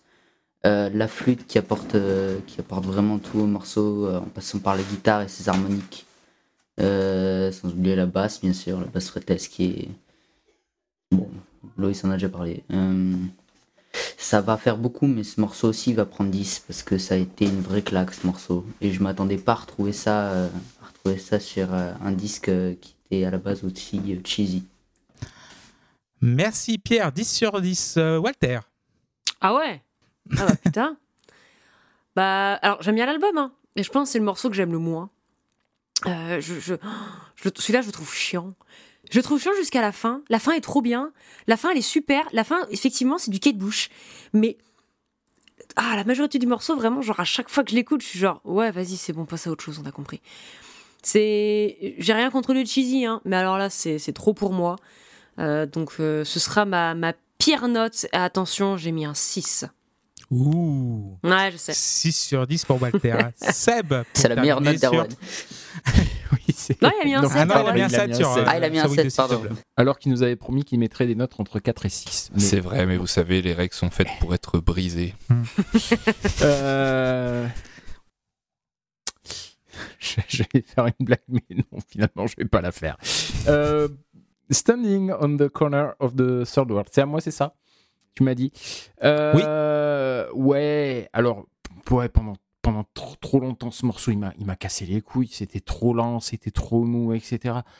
Et puis, euh, et puis bah, petit à petit, il s'est dévoilé, quoi. Euh, et- Non, Seb, ça s'appelle vieillir. C'est ça que t'as connu. Et alors, j'ai encore beaucoup de mal avec la, la ligne de chant. Je, la, la- pour le coup, je trouve que je trouve qu'elle est à, elle est à contre contre courant par rapport au reste de la musique. La musique est, euh, très très bien. La, basse en particulier, moi, c'est ça vraiment qui, a été ma ma clé pour euh, pour ouvrir le pour ouvrir le, le, morceau. Et, euh, et oui, par contre, la fin, la fin est incroyable. Et j'aurais j'aurais aimé que tout le morceau soit comme ça, quoi. Donc, je vais mettre 7. 7 pour Seb. Et moi, j'ai mis 9 sur 10. Euh, Merci. c'est un Merci. morceau qui est très bon. C'est vrai qu'il y a, il y a ce côté un peu aussi police, euh, Tea in the Sahara, que tu retrouves dans Synchronicity, un petit très ambiant, un peu désertique, un peu dans, dans les dunes et tout. Et euh, j'a- j'adore ça. Euh, Il y a beaucoup de trucs plus aériens, plus. euh, Enfin, moins terrestres, vraiment, vraiment là-dessus. C'est ça qui me plaît. Par contre, là, on arrive à un moment du disque où ça va commencer à aller en capi- capilotade. Donc, euh, Euh, D'ailleurs, Clem, je... là, pour le coup, c'est euh, Pino Palladino. Oui, oui, c'est Alors ça. que tout à l'heure, euh, c'était pas lui sur Voilà.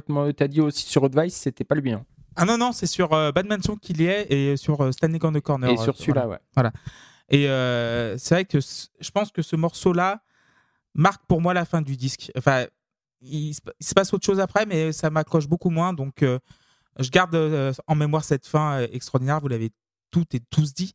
Donc, euh, voilà, je reste sur cette impression. Donc, j'ai mis 9 sur 10. On va passer à Swords and Knives. Et Pierre, tu vas commencer. Euh, c'est bien, mais j'ai rien à dire. Euh, j'ai juste noté que j'aime beaucoup quand la batterie rentre euh, de 58 secondes à 1 minute 16. Euh, mais c'est tout. 8. 8 sur 10 pour Pierre. Erwan. Déjà, lâche ta bite quand tu chantes. C'est très désagréable de t'entendre te caresser pendant que tu chantes. Ça, je n'en peux plus. Néanmoins, une fois qu'on fait abstraction de tout ça, je trouve quand même que le morceau a un vrai potentiel. Euh, en fait, il y a une façon d'orchestrer l'entrée des guitares dans le morceau, avec une partie slide à la troisième minute qui commence à mettre un peu de jus, ça s'épaissit. Il y a des grosses guitares saturées qui rentrent, il y a des parties solo qui sont vraiment cool. Euh, tout le ton du morceau même, je, trouve que c'est très généreux et il y a vraiment de la complexité même mélodique. Il y a un, passage avec une espèce de descente d'accords de guitare qui, m'est- qui je vais pas regarder le détail et j'ai pas la capacité de le dire à l'oreille, mais harmoniquement il se passe des choses vraiment sophistiquées. Je trouve que c'est d'ailleurs peut-être le plus sophistiqué du disque. Et moi, ce, ce- ce côté un peu bizarre, ça m'a plu. J'ai senti un peu plus un groupe qui essayait de de faire des choses compliquées. Peut-être que c'est aussi ce qui m'a manqué sur certains moments, euh, surprenamment. Donc voilà, c'est un morceau qui est, qui est f- faussement joyeux parce qu'il a dans- sa bizarrerie lui amène une espèce de, de, de, noirceur un peu. Donc c'est très cool. Euh, Je mets 6, même si la première partie du morceau me sort un peu par les yeux. Et surtout, je ne comprends pas comment il se termine. Je ne comprends Mhm. pas qu'il y ait une reprise à la fin. Euh, pourquoi pas? C'est tout à fait dispensable. Mais euh, je vais faire comme si ça n'existait pas. Merci Arwan. Loïs? Eh ben, euh, c'est un morceau trop long, je sature. euh, je trouve que sur la majorité, il n'y a pas de variété qui me permettrait d'avoir un peu de fraîcheur. Et du coup, c'est vrai que bah, ça s'enchaîne et je tire un peu la langue. Donc, je reste sur un 5. Merci Loïs. Euh, Seb Ouais, moi je trouve que c'est un morceau qui est trop similaire au précédent en fait. Euh, euh, quand, quand le piano rentre, je me fais ah encore et en fait, euh, en fait j'ai réécouté, ben non, il, ça commençait pas avant, mais j'ai l'impression de l'avoir déjà entendu quoi. Et, pareil sur la ligne, la ligne de chant, je, trouve qu'elle est, elle est, elle est, elle est pas appropriée. Pareil, elle me, elle me sort exactement comme le, morceau précédent. Euh, sauf que bah, sur celui-là, t'as pas la ligne de basse exceptionnelle et alors l'instru est bien, hein, la partie instru sur, sur le milieu et la fin, elle est, elle est cool, mais c'est pas euh, c'est pas aussi bien quoi. C'est vraiment pour moi le, ces deux morceaux là, c'est vraiment le, le- ventre mou de de, l'album. Euh, je, trouve que globalement, d'une manière générale, la deuxième phase est beaucoup moins beaucoup moins réussie que la première. Mais euh, bon, ça reste, ça reste honorable. hein, et encore une fois, avec les, les écoutes, euh, ça, ça, commence à, à se dévoiler, encore une fois. Donc voilà, je vais lui mettre 6. C'est un petit peu sévère, mais euh, comme je l'aime moins bien que le précédent auquel j'ai mis 7, bah voilà. Merci Seb et Walter pour terminer sur Swords and Knives. Ouais, bah, la plupart des trucs ont été dits. J'aime bien le morceau, j'aime bien euh, l'instrumentation, j'aime bien la guitare acoustique. Je trouve qu'il y, a un- il y a un rythme qui est très agréable. Et même quand, où effectivement, c'est ça, il y a une guitare un peu plus électrique, etc., qui s'éveille, qui se fait gratouiller, je trouve ça cool. Ouais, pas- grand chose à dire sur celui-là. Il, il est sympa, moi je l'aime bien. Donc euh, j'ai mis un 7. Merci Walter. Moi j'ai mis 6. C'est là où le voilà la, deuxième partie du disque est bah oui évidemment la phase A t'as quatre enfin trois bangers et pour moi quatre bangers mais bon pour vous il y en a trois. et euh, par contre la phase B tu vois genre t'es obligé de souffler dessus genre pour mettre sur la sur la platine et euh, tu les écoutes un peu moins souvent. Et c'est les deux morceaux que j'ai écouté le plus Swords and Knives et Year of the Knife parce que j'arrive pas à rentrer dedans. Je, je- je persiste mais il y a un truc. Le début est très bien. Euh, un peu Blue Eyed Soul, donc euh, un peu euh, soul, euh, soul, euh, très très cool avec le piano. Et tu parlais d'Erwan euh, quand, euh, quand Roland Orzabal touchait sa bite en chantant. Écoute le morceau I Believe du premier album, là c'est encore pire. Ouais. Et euh, Je crois qu'il va pas l'écouter du coup. voilà. Ouais, je pense qu'il va pas y aller. Ouais, ça s'appelle I Believe. Je crois que c'est le premier ou deuxième album, mais euh, voilà. Euh, et là, par contre, c'est vraiment, euh, pour le coup, c'est indécent. Euh, mais sinon, c'est vrai qu'à partir d'un moment, ça parle pour rien dire. C'est très bavard, même s'il y a des bonnes idées dedans, mais je trouve ça très bavard, comme le titre suivant. Donc, moi, j'ai mis 6 sur 10. euh, voilà. On va passer à Year of the Knife. Et Seb, tu vas commencer. Ouais, merci. Alors, euh, bah 10 sur 10, euh, Year of the Knife. J'adore ce, ce titre, il me fout la patate. Je trouve qu'il est bienvenu euh, pour remonter un petit peu la sauce parce que vraiment, on vient de s'enchaîner trois morceaux qui, euh, qui puent la guimauve euh, et, là, euh, ça, fait, du bien. Je trouve que, l'enchaînement en plus est super bien vu avec, le morceau précédent Sword and Knives. C'est super cool. J'ai cherché si ce morceau avait été enregistré en live. Apparemment, il a été partiellement enregistré en live, mais j'ai jamais réussi à trouver une vraie, une vraie info là-dessus. Euh, moi, ce que j'entends de ce que mes oreilles me disent, c'est que la première moitié est en, concert et qu'ensuite, euh, ils enchaînent euh, très bien sur une partie, sur une partie studio. Il y a une énergie dans, ce morceau, il y a des, y a des chœurs qui sont, qui sont hymnes de stade sur, sur 10. Euh, je peux comprendre que ça casse la tête au bout d'un moment, c'est super répétitif, mais moi, ça fonctionne, ça fonctionne super bien sur moi. J'adore ce morceau, il y a de la guitare euh, qui, est, qui est plus que bienvenue à ce niveau-là du disque, donc euh, voilà, 10 sur 10 sans, sans problème. Je, je surkiffe ce morceau. Merci Seb. Erwan. Eh ben, je suis un peu d'accord avec Seb, à savoir que c'est effectivement un bienvenu avec cette énergie-là, c'est-à-dire qu'on a vraiment l'impression que le batteur a pris un café, et ça, c'est agréable. Euh, C'est le batteur de Toto d'ailleurs. euh, Oui, Ça, ben il- voilà, ouais, comme ça, quoi il fallait être Toto pour que ce disque soit cool. Euh, même si le chant me donne encore une fois envie d'avaler une poignée de clous, mais il y a quand même des éléments que je trouve très cool. Il y a un élément qui me fait vraiment rire, c'est le break après le refrain. Il est tellement ringos, ça me, ça régale. Euh, mais je vais pas me plaindre parce que je, je re- je regrette beaucoup sur, sur l'ensemble des morceaux qu'on manque un peu de pêche. Là, je trouve qu'il y en a dans les intentions, ça me plaît, même si l'interprétation, encore une fois, pff, côté instrument, je trouve que ça ronronne un peu, quoi. Mais euh, voilà, je mets 6. J'aime bien, j'ai pas grand chose de plus à en dire. Je mets 6.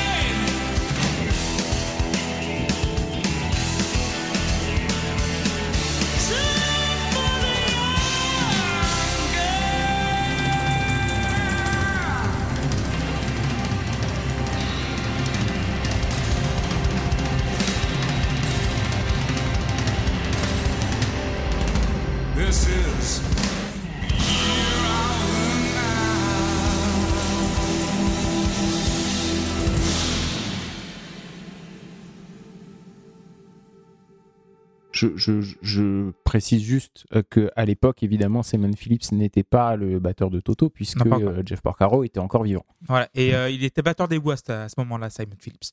Donc voilà, c'est quand Ouais. même pas mal. Euh, Oui, Loïs. il, a, il a un petit CV, le, oui, le petit bonhomme. CV, voilà. Loïs, Year of the Knife. Ouais, bah quand j'entends la batterie, je peux pas m'empêcher de penser à Don't Get Me Wrong des Pretenders. Oui. Ouais, ouais. Donc, euh, et bon, à chaque fois que du coup j'entends j'ai ce morceau qui pop. Euh, là, pareil, tu fais un pont qui pourrait être une fin crédible, mais encore, euh, tu décides de faire durer sur une moitié de chanson derrière. C'est compliqué. Euh, par contre, j'ai une question. Euh, je suis pas sûr, mais le titre c'est Year Oui. of the Knife, c'est ça L'année Ouais. des couteaux. L'année du couteau. Non, parce qu'il est pas répété. Ah, T'es Ils sûr le pas sûr Il n'y a pas un moment donné où ça dit. euh, Parce que c'est un peu, Mais en un fait, peu leur genre en plus, hein, je crois, Loïs. hmm. Ouais, ouais, non, c'est vrai qu'ils ont pas tant dans le- le- la surutilisation de fin de morceau avec euh, répétition du titre euh, jusqu'à euh, ad nauseum, comme on dit en, en C'est espagnol. pas Kiss, mais pas loin. Donc, quoi. euh, Putain. Mais voilà, j'ai mis 6 parce qu'au moins il y a un morceau, le- ce morceau est un petit peu plus rythmé. Il offre un peu autre chose et ça fait un peu du bien. Mais voilà, c'est encore une fois euh, trop long. euh, ils savent pas s'arrêter. J'ai l'impression d'écouter un album de Metallica. donc, euh, mais sauf que là, c'est quand même bien produit. donc, oui, ça fait penser un peu cette chanson. Et, voilà, et il y a un batteur. Ouais. Cette chanson des Beatles et le Goodbye. Je crois que ça. Il dit pas trop et le Goodbye dans la chanson. Non, non, non, non, jamais. Il le Euh, dit jamais. Pierre, Year of the Knife. Euh, ouais, bah, c'est un autre morceau euh, génial. Il y a une grande énergie dedans. Euh, et la chanson est super mémorable euh, pour un refrain euh, que je ne chanterai pas. Euh, mais qui va me rester dans la tête une bonne semaine, je pense. Euh, sinon, j'aime beaucoup les guitares sur ce morceau, euh, qui sont un peu euh, shreddées. Dites-moi si je dis n'importe quoi. Euh, et la batterie aussi, qui prend beaucoup de place par moment avec ses, ses gros tomes. Euh, je vais mettre 8 sur 10 aussi à Year of the Knife. Merci Pierre et Walter pour terminer.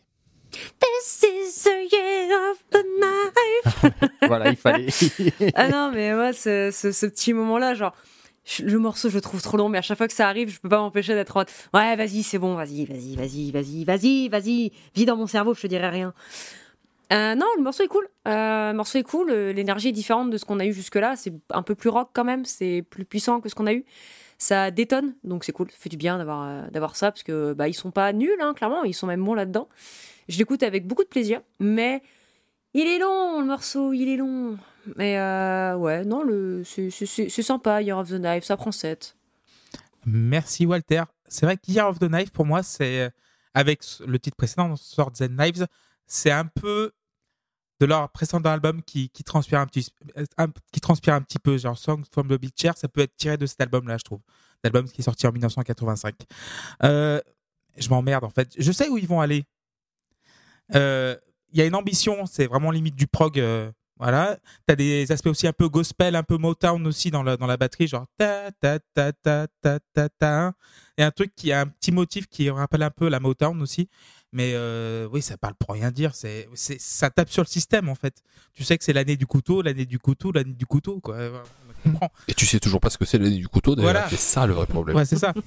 Et euh, c'est le morceau que, que tout le monde porte au nu et moi je comprends pas en fait. C'est, l'impression d'être, tu un peu le même où tu regardes tes, tes, tes potes jouer dans la cour et toi t'es là euh, dans la classe en train d'attendre qu'ils, arrivent, quoi.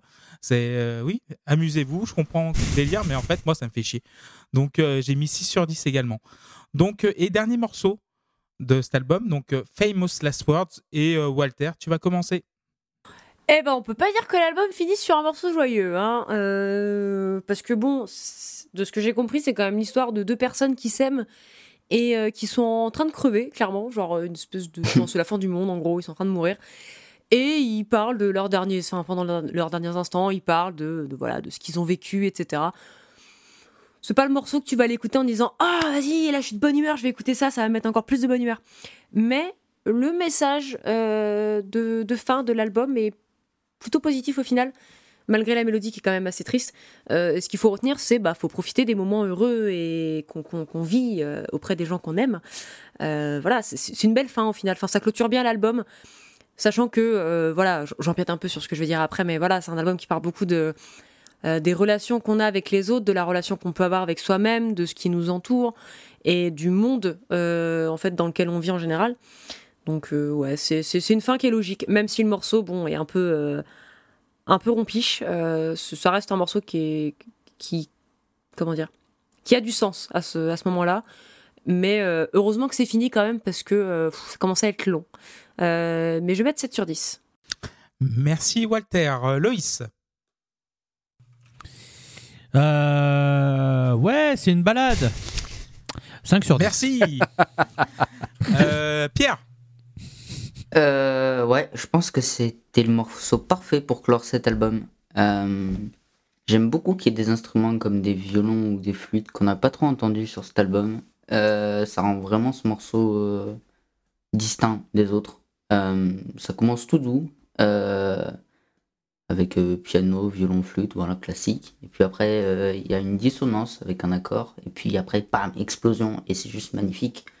Euh, Il y a des synthés qui arrivent et qui font des harmonies de fou. C'est vraiment, vraiment génial. Et comme dernier morceau, euh, c'est vraiment parfait pour clore. Euh, et alors, je crois, je suis pas, suis pas sûr de cette info, mais j'ai lu que eux-mêmes, euh, Sorcière, quand ils ont fait ce morceau, ils pensaient que ça allait être le dernier parce qu'ils ont plus refait d'album pendant dix ans après, je crois. Ouais, c'était compliqué, disons. Mm. Ouais, ça, rend, ça rend vraiment. euh, bah, c'est, on peut faire euh, le parallèle entre euh, les paroles de la chanson et euh, eux, ce qu'ils ce qui, ce qu'ils ont vécu. Donc, euh, c'est encore plus parfait pour clore. Donc, euh, 9 sur 10 pour euh, Famous Last Words. Merci Pierre. Euh, Erwan. C'est une très belle chanson Disney, j'ai mis 5 sur 10. Merci Erwan. Seb. Alors, euh, il y a trois chansons que je vomis dans ma vie. Euh, c'est Mamie Blue de Nicoletta, euh, c'est euh, Ce n'est qu'un au revoir de Inconnu et euh, Owen the Sands Go Marching que je ne supporte pas. Mais vraiment, ça me donne de l'urticaire. Vous me voilà, si vous voulez me faire partir, vous me chantez une de ces trois chansons et je pars tout de suite. Il y en a d'autres, mais ces trois-là, c'est vraiment. euh, ça So when the saints go, Mamie Blue. Le mec qui a pas compris. Je viens de faire un AVC. Euh, Oh Mani Blue, when the sand go marching in. Ok, Toi, tu vas donc alors attendez, je vais parler, je vais couper le son, comme ça, je n'aurai pas l'impression d'être interrompu. Euh, et donc le fait qu'ils reprennent, alors en, mode mineur, on va dire, même si c'est pas ça, mais euh, la, mélodie de When the Saints Go Marching euh, avec, avec ce- ce- ces paroles, ça m'a vraiment gâché le morceau pendant très très très longtemps à cause de ça. Et puis, euh, et puis, puis, je sais pas, il y a eu un déclic et je me suis dit que c'était peut-être un peu con euh, de ma part de bloquer là-dessus, même si un blocage, euh, ma foi, c'est c'est complètement subjectif et pas rationnel. Mais, euh, mais je sais pas, j'ai réussi à, j'ai réussi à débloquer et je trouve que c'est une chanson qui est parfaite euh, pour, pour finir. Alors, c'est pas le cas parce qu'il il est entouré d'autres instruments, c'est pas lui qui joue du piano, mais tu as vraiment l'impression que Roland, il est là tout seul, c'est un rappel. Euh, il revient sur scène tout seul et il est, il est, il est juste avec, euh, avec les auditeurs et, les auditrices pour, euh, pour, pour finir. Je, trouve qu'il y a un côté très très poignant en fait dans, ce, dans ce morceau.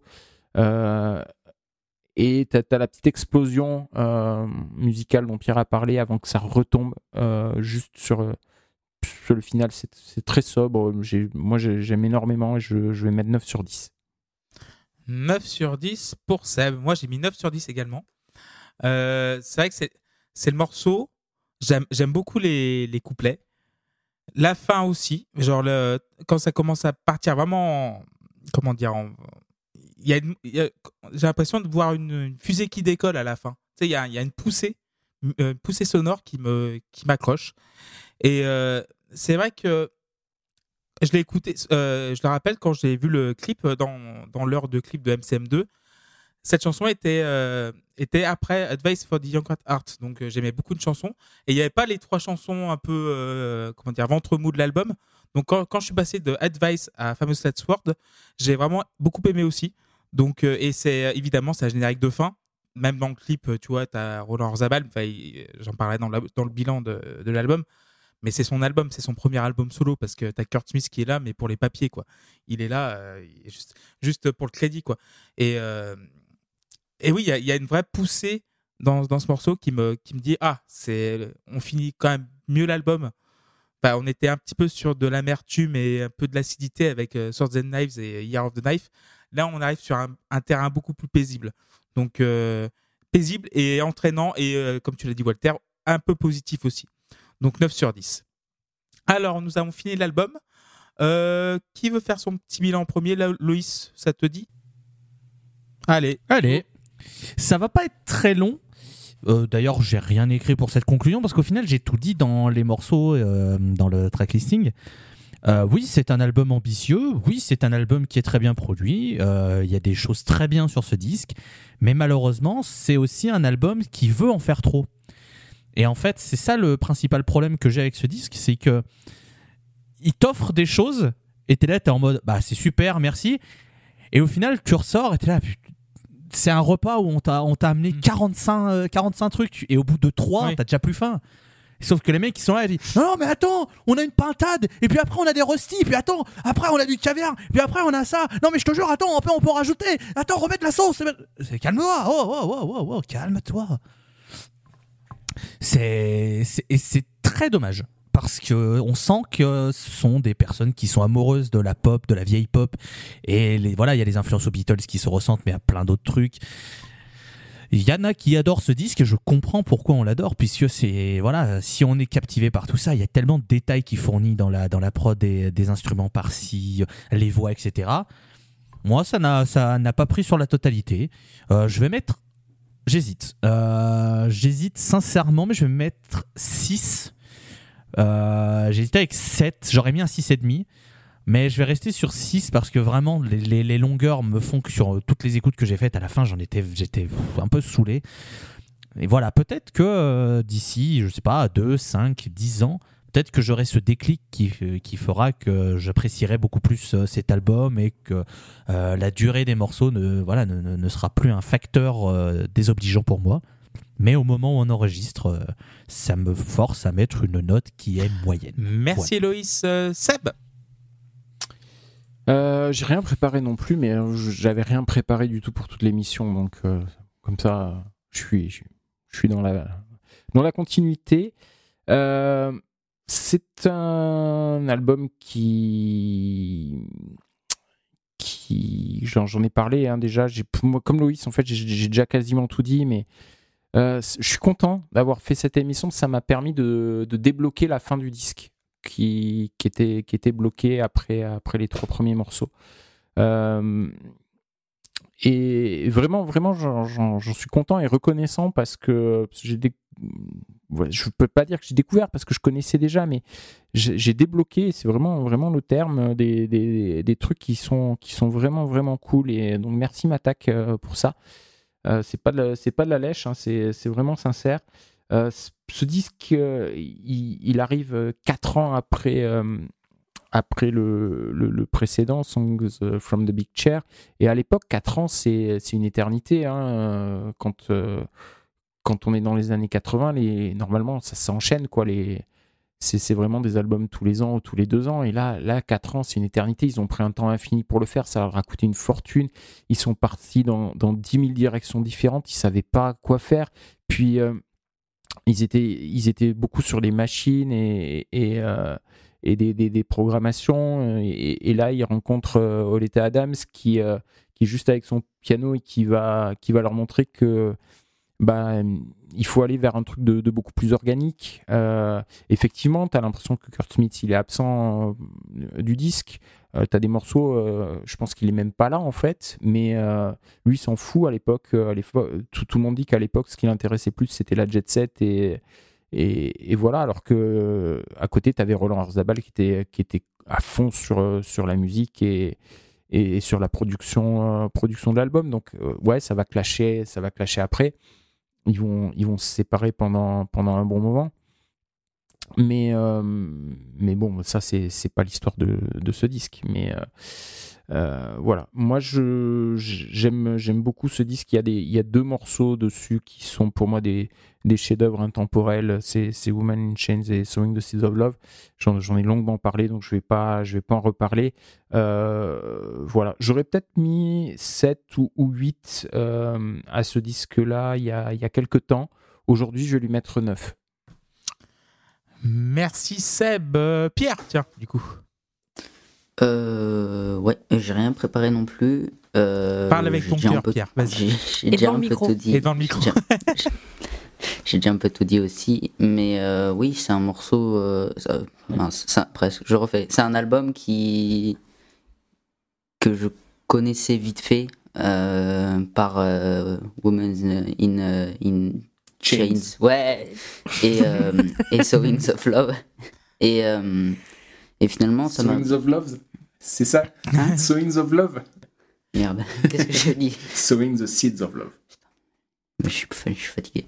Euh, et euh, ça m'a permis de, de finir l'album euh, et euh, de plus, euh, plus apprécier ce que fait Tears for Fears parce que je connais Songs of, of Big Share, je, je, connais, euh, je connais le dernier album, je connais un peu Raoul. euh, mais, euh, mais celui-là, je connaissais que les trois premiers morceaux et euh, et il y a des morceaux auxquels je m'attendais pas du tout auxquels je m'attendais pas du tout Standing on the corner of the, third world ça a été une vraie claque et je m'y attendais pas euh, Year of the Knife je vais l'avoir dans la tête pendant encore deux semaines Famous Last Word c'était vraiment bien aussi et et bah, merci à Matak du coup pour, euh, pour cette pseudo découverte mais euh, oui, c'est un album, un album que j'aime, beaucoup.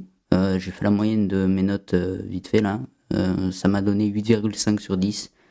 Euh, je pense que 9 ce serait un peu exagéré parce que il y a quand même des morceaux que, au- auxquels j'ai pas du tout réussi à accrocher. Je réessayerai sans doute pour, pour voir si ça me, ça me débloque ou, ou quelque chose dans le style, mais euh, je pense que je vais partir sur un 8 sur 10. Merci beaucoup, Pierre. Euh, bah, Erwan, tiens. Euh, c'est marrant parce que je repensais à ce que à, à la conclusion de, de Loïs. Moi, j'ai un, un sentiment qui est un petit peu différent et je vais essayer de l'expliquer avec une image. Euh, parce que Loïs il parlait d'ambition et d'envie de, de donner beaucoup. Moi, quand j'ai entendu cet album pour la première fois, j'ai pas eu le sentiment d'écouter un album de gens qui avaient euh, de l'ambition et qui ont voulu mettre plein de choses dedans à tout prix j'ai eu l'impression d'écouter un album de gens qui sont très doués pour faire de la musique, qui ont donc beaucoup de talent, mais qui se sont retrouvés très longtemps à faire des trucs sans trop savoir dans quelle direction ils allaient, et du coup qui manquent un peu de direction. Et l'image que je donnerais, c'est le, le, le Real des Galactiques. Ils faisaient des matchs extraordinaires, mais s'ils se réunissent dans un stade devant 80 000 personnes pour juste faire un taureau, bah, il y aura techniquement des choses très cool, mais moi je pense que je vais pas passer une bonne heure et demie. Mm. Et c'est un peu le sentiment que j'ai eu avec ce, ce, ce- cet album. J'ai l'impression de voir des gens très talentueux qui se sont retrouvés longtemps à peut-être un peu jam ensemble, à lancer un peu des idées, mais il y a, moi je trouve qu'il y a trop peu de morceaux qui ont vraiment des idées fortes, abouties. Je trouve qu'il y a beaucoup de morceaux qui ont des parties qui ronronnent, même s'il y a sept parties, je trouve pas qu'elles sont toutes euh, jusqu'au boutiste. Et, euh, et ça, ça, ça me semble, euh, le contexte de production que vous décrivez en tout cas, me semble ne pas avoir facilité ça, parce qu'on prend du temps pour tâtonner, et puis finalement, euh, euh, ça manque peut-être d'une idée un peu claire, et de je vannais là-dessus pendant, sur je sais plus quel titre, mais de quelqu'un qui dit à un moment, les gars, euh, on choisit où on va, et on le fait, quoi. Donc, euh, ça, c'est... Et pour autant, pour autant, parce qu'il faut reconnaître beaucoup de qualité quand même à ce disque vous êtes tous à un moment plein du, du temps des morceaux, et moi, je l'ai- j'avoue que je l'ai jamais trop senti, donc c'est forcément qu'il y a quelque chose qui se passe un peu pour moi. Donc, euh, euh, je trouve que euh, mélodiquement, on a, on, l'a dit, mais une capacité à, à créer des plages d'arpèges qui vraiment sont cool, euh, qui créent une vraie ambiance. Euh, je trouve que c'est trop mal accompagné en termes de structure Et je parle pas uniquement juste de rythmique parce qu'il y a un bon batteur, il y a des bons batteurs, euh, il y a des bons bassistes, ça marche bien, mais c'est pas assez structuré pour m'amener vraiment quelque part. Et les morceaux qu'ils font m'amènent vraiment quelque part, donc c'est aussi pour ça que j'ai ce regret-là. Et pour donner un peu de contexte, en plus c'est vraiment un disque difficile à apprécier pour moi, peut-être aussi, euh, euh, surtout en ce moment. Moi, j'ai des écoutes en ce moment qui sont quand même pas très proches de ce registre-là. Euh, j'accroche pas du tout au chant, ni, de l'un plus que de l'autre, même s'il y y a des morceaux où ça marche un peu plus pour moi. Donc c'était assez difficile, je l'ai même écouté deux fois, ce que je fais pas souvent, je peux écouter deux fois en entier, mais il y a des morceaux que j'ai écouté deux fois, ce que je fais pas souvent. Et c'est vrai que la deuxième écoute, euh, forcément, j'ai plus de repères, il y a des titres qui m'ont vraiment plu. Mais euh, ouais, j'ai un peu un sentiment de gâchis en fait sur cet album-là parce que euh, il a manqué un capitaine à un moment peut-être un peu sur le bateau pour sortir quelque chose qui soit vraiment peut-être plus dessiné. Et en même temps, eh ben, on parle d'un groupe qui se situe sur une scène où je comprends que les fans kiffent ce truc-là, d'avoir justement parce que c'est spontané aussi, mine de rien. Même si moi je trouve que ça ronronne, il n'y a pas de euh, il y a beaucoup de spontanéité dedans. On, est vraiment avec eux, euh, limite parfois en studio, effectivement. Le deuxième titre qui commence par cette espèce de, de, de, de, jam euh, jazzy, là, bah, t'es posé avec eux en studio. Et en live, je pense que ça a vraiment un potentiel pour, pour être vraiment un, bon écrin à des solos, à des improvisations, ce genre de choses. Mais mes attentes sont pas là. Je mets 5 au disque. Pour autant, ça m'a pas, ça m'a plu quand même de découvrir quelque chose. Donc euh, c'était, c'était une belle curiosité. Mais euh, je sais pas que je réécouterai pas beaucoup de morceaux de, de cet album. Je préfère être honnête. Merci beaucoup Erwan et Walter. Avant que je fasse mon petit bilan. Euh, bah, c'est un album que je connaissais déjà d'avant. J'ai eu des retours très dithyrambiques. Euh, encore une fois, je, je l'ai un peu taquiné pendant l'épisode, mais, mais voilà, je, je, je, sais que Paul aime vraiment beaucoup cet album. Euh, il, a- il a dû en parler dans la porte d'entrée, mais c'est un, c'est un album qu'il a découvert parce que son père l'avait en vinyle et il a été marqué par la pochette, qui est une jolie pochette, parce que la pochette, je trouve, reflète un peu justement ce que, ce que disait Loïs. Il y a plein de trucs. Et peut-être même un peu trop à certains moments. Et, euh, et voilà, il voulait il voulait, m'en a beaucoup parlé, Paul, et du coup je l'ai écouté parce que bah j'essaie d'écouter quand même ce qu'on me recommande, même si parfois j'oublie ou que j'ai pas le temps. Et donc oui, c'est c'est c'est un album que que j'apprécie. Il y a des longueurs, moi je trouve. Euh, après, c'est pas un style que j'affectionne de base. Euh, J'aime bien la musique des années 80, des années 90, c'est pas c'est pas trop le truc. Euh, le chef, euh, voilà, il aime bien tout ce qui est un peu jazzy, blues, etc. Moi, c'est pas du tout mon truc, ça a tendance à m'emmerder généralement. Et grand respect, chef, hein, me vire pas, mais Non, non, mais t'inquiète. vraiment, je, c'est c'est pas du tout, c'est pas du tout mon truc. Ouais. Et il y a des, il y a des petits moments un peu prog, et moi, je l'ai déjà dit plein de fois, mais moi, faut mettre du métal dans mon prog pour que je puisse apprécier. Et du coup, il y a peut-être de tout ça qui fait que, pour autant, j'ai mis des bonnes notes. Pour autant, les morceaux, je les aime bien, parce que c'est des morceaux que je connaissais déjà d'avant. Et du coup, bah, en les réécoutant, je suis contente parce que je les ai écoutés de manière un peu dispatchée. Écouter l'album d'une traite, ça me fatigue un peu parce qu'au bout d'un moment, je suis en mode, ouais, bah, j'ai déjà, enfin, la majorité des trucs, j'ai l'impression que je les ai déjà entendus ou que, euh, enfin, je sais pas, c'est pas des morceaux. euh, je trouve, enfin, je sais pas, j'ai beaucoup de mal à l'écouter d'une traite. Après, je, l'aime quand même bien. Je lui préfère euh, son prédécesseur, voilà, parce que je trouve que les trois premiers morceaux de Songs from the Beach Chair, c'est-à-dire Shout, The Working Hour et Everybody Wants to Rule the World, c'est une triplette absolument incroyable. D'ailleurs, Mm. écoutez The Working Hour, s'il vous plaît. Il y a du saxophone dedans. Ce ce morceau est incroyable. Euh, voilà, mais, euh, mais c'est un album qui est, qui, est, qui est- qui est fortement sympathique, que j'écoute pas que j'écoute pas du tout euh, en mode oh ça me fait chier je vais l'écouter enfin ça m'a fait chier de l'écouter non non au contraire ça m'a fait plaisir de, de le réécouter je me suis mise à le réécouter. En plus il y a genre une semaine et demie j'avais oublié que c'était l'épisode de, de, la post club vraiment j'avais complètement zappé. Et je me suis mise à le réécouter un peu en mode tiens ça fait longtemps que je n'ai pas écouté bah, The Batman Songs euh, tout ça. Et du coup euh, du coup disons qu'il est bien imprégné dans ma mémoire. Euh, je pense que là pendant encore 3-4 jours je vais avoir certaines lignes vocales dans ma tête c'est sûr et certain. Donc, donc voilà. Album très sympathique qui je comprends complètement que les gens puissent être euh, pas froids à son écoute, mais euh, soient pas emballés. Euh, c'est tout à fait normal. Mais c'est un album qui est sympathique. Euh, J'aime bien Tears for Fears. Je trouve que voilà, ils ont, ils ont un truc qui est hyper intéressant. J'aime énormément beaucoup de leurs morceaux. Je trouve que enfin, c'est une des pierres angulaires de, ces années-là. Et c'est un disque qui est important pour, pour l'époque, clairement. Pour tout ce qui est abordé dedans, le, côté. Il y a un peu un côté on vit dans une saucisse, mais euh, c'est quand, même- c'est quand, même- c'est quand même bien fait. Et donc euh, voilà, globalement, c'est un album qui est cool. J'ai mis un 7 sur 10 et j'ai trop parlé, c'est terrible. Bien- La saucisse, bien sûr, de Fabien Roussel, évidemment. Non, mais non, mais non. Ouais, bon. Avec la ref, je crois que c'est. On vit vraiment, on vit vraiment dans un On vit dans une saucisse. Voilà. Alors, mon bilan. Moi, je croyais que c'était un Roquefort, mais. euh, Ah, il y a un- Société. ah, Société, voilà.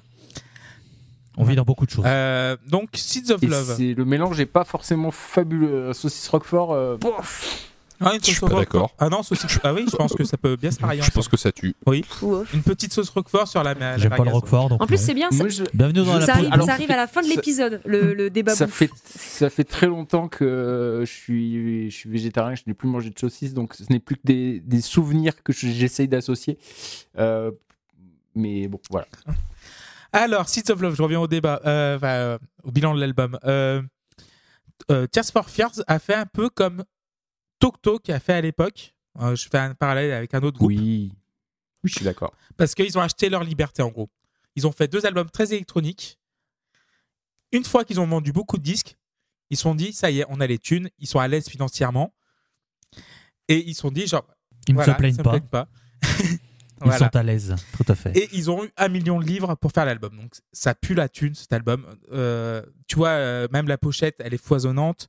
Euh, Il y a beaucoup de trucs dedans. Et euh, comme tu disais, Erwan, il y a un capitaine. euh, Je pense qu'il y a un capitaine dans ce bateau, mais il est trop omnipotent. C'est Roland Orzabal. C'est vraiment Je suis d'accord. voilà. Le, le gars, euh, Kurt Smith, le bassiste vocaliste, qui est, je trouve qu'il a la meilleure voix du groupe, euh, a lâché un peu la bride, euh, enfin la rampe, parce que voilà, il a fait euh, Everybody Wants to Rule the World. Maintenant, il va être connu pour ça, euh, euh, ad vitam aeternam. Donc, euh, il a fait son, la love de sa vie. Et maintenant, c'est Roland Rosabal qui a pris les clés. Voilà, je vais conduire mon camion et je vais aller dans des directions où, voilà, un peu plus progressives, un peu plus ouais, expérimentales un peu plus, ouais, un peu foisonnante. Donc, je vais acheter un Fairlight, je vais, je vais engager euh, 30, mo- 30 musiciens de studio pour faire peut-être une partie de guitare, une partie de basse. Euh, bah, t'as le line-up, bah, t'as Simon Phillips, t'as Phil Collins, Manu Katché, Pino Palladino. Voilà, t'as le line-up qui va bien avec, quoi. Ouais, comme tu disais, Erwan, c'est les Galactiques, à l'époque. Et euh, cet album n'est pas trop long. Je trouve qu'à 50 minutes, c'est très bien. Il n'y a pas des longueurs, euh, peut-être un peu sur, par exemple, Year of the Knife. Mais sinon, j'ai pas trouvé de longueur. Et franchement, euh, c'est vraiment un album qui marque la fin d'une époque. Enfin, la fin des années 80, le début des années 90, pour moi, c'est un album des années 90 alors qu'elles sont pas commencées. Euh, Il y a, t'as le souci du détail. C'est Orzabal qui, a travaillé pour ça. Et c'est vrai que là, j'ai la pochette sous les yeux. C'est vrai que c'est, très psyché pop. C'est ouais, c'est voilà, c'est euh, l'album. euh, c'est leur sergent Pepper, quoi. C'est vraiment, on fait tout, mais il y a un seul capitaine, pas quatre, euh, contrairement aux Beatles. Donc, euh, je mettrais 8 sur 10 à l'album parce que la deuxième phase, c'est quand même beaucoup plus faible que la première, parce que, euh, évidemment, euh, t'as Woman in Chains, Batman Song, euh, Sowing the Seeds of Love et Advice for the Young at Heart. T'as tous les, euh, tous les singles balancés là-dedans, à part euh, Batman Song, mais voilà. Je... T'as le début de l'album, il est, il est vraiment, euh, voilà, il, tue. La phase B un peu plus expérimentale et un petit peu plus progressive, un petit peu plus rétrograde, enfin bah, pas rétrograde, mais genre qui balance vers le, le passé. Alors que le- la première phase, je trouve qu'elle va vers le futur. Donc, euh, et dans- donc euh, je pense que sur. Euh, T'as vraiment quatre titres qui sont vraiment très, très chouettes, même cinq, on va dire. Et t'en as trois qui sont un petit peu. euh, par rapport à. Voilà, qui sont un peu plus mous. Donc euh, voilà, 8 sur 10. Est-ce que vous avez quelque chose à rajouter? Bah non, c'est Hmm? très bien. Ben non, merci. Bah, C'est un merci. bel épisode. Voilà, bel Merci. Matak. Merci Un Matak. beau Premier- bébé. Voilà, premier album sur les 5 qu'il a proposé parce qu'on va en faire 5 de Matak cette année. Voilà. Euh, C'est une vraie info. Pour des saisons toujours C'est une vraie Hey info. c'est une vraie C'est une info. vraie ouais. info. C'est une vraie info. C'est une vraie info. Et on Wow. mettra les disques euh, qu'il a proposés. Il a euh, dépensé sans compter. voilà. Et 100 euros, du coup. Ah Voilà. quel pied Ah, Ah quel pied Ah là là. Euh, merci Erwan, merci Walter, merci Seb, merci Pierre, merci Loïs, euh, merci euh, Merci, Tim. chef. Bah, Et on fait un gros, gros, gros, gros, gros, gros, gros bisou à mon. JP parce que Voilà, je sais qu'il aurait tellement aimé être là. Et merci Luc. Monsieur voilà. Maroc. Et Même vous- si je le déteste. hein. voilà, Ah évidemment. oui. Ouais. Euh, vous nous écoutez sur Spotify, Deezer, Apple Podcast. Nous avons un Patreon, évidemment. Euh, nous sommes sur X, Blue Sky, Instagram. J'en mets- j'en- je m'en étouffe. C'est- euh, c'est- Instagram ça. voilà, c'est Instagram. Donc, euh, on vous embrasse et à bientôt dans 15 jours. Et c'est Walter, c'est- tu vas présenter euh, ton Ah. premier album de la saison 4. et c'est lequel? Euh, vous connaissez les grands écarts Ah, si vous, si vous aimez pas le cheesy, vous avez peut-être beaucoup aimé l'album, mais je suis pas sûre. Euh, on va parler de. Si vous aimez les trucs bien produits, C'est pas, aussi, c'est bon. pas, c'est pas l'album. Euh, je sais pas si vous connaissez le néo-metal français des années euh, 2000. Euh, voilà, et ben il y a un groupe qui s'appelle Hetz et on va faire le dernier album qu'ils ont fait avec la chanteuse Candice qui est sorti en 2012. 3. Voilà, Merci beaucoup, Walter. Donc, ce Ça sera notre marrant. épisode 98. on va se marrer. Donc, euh, à bientôt. On vous embrasse et à bientôt. Bisous, bisous. Bisous. Bye. Tchuss. Ah. bye.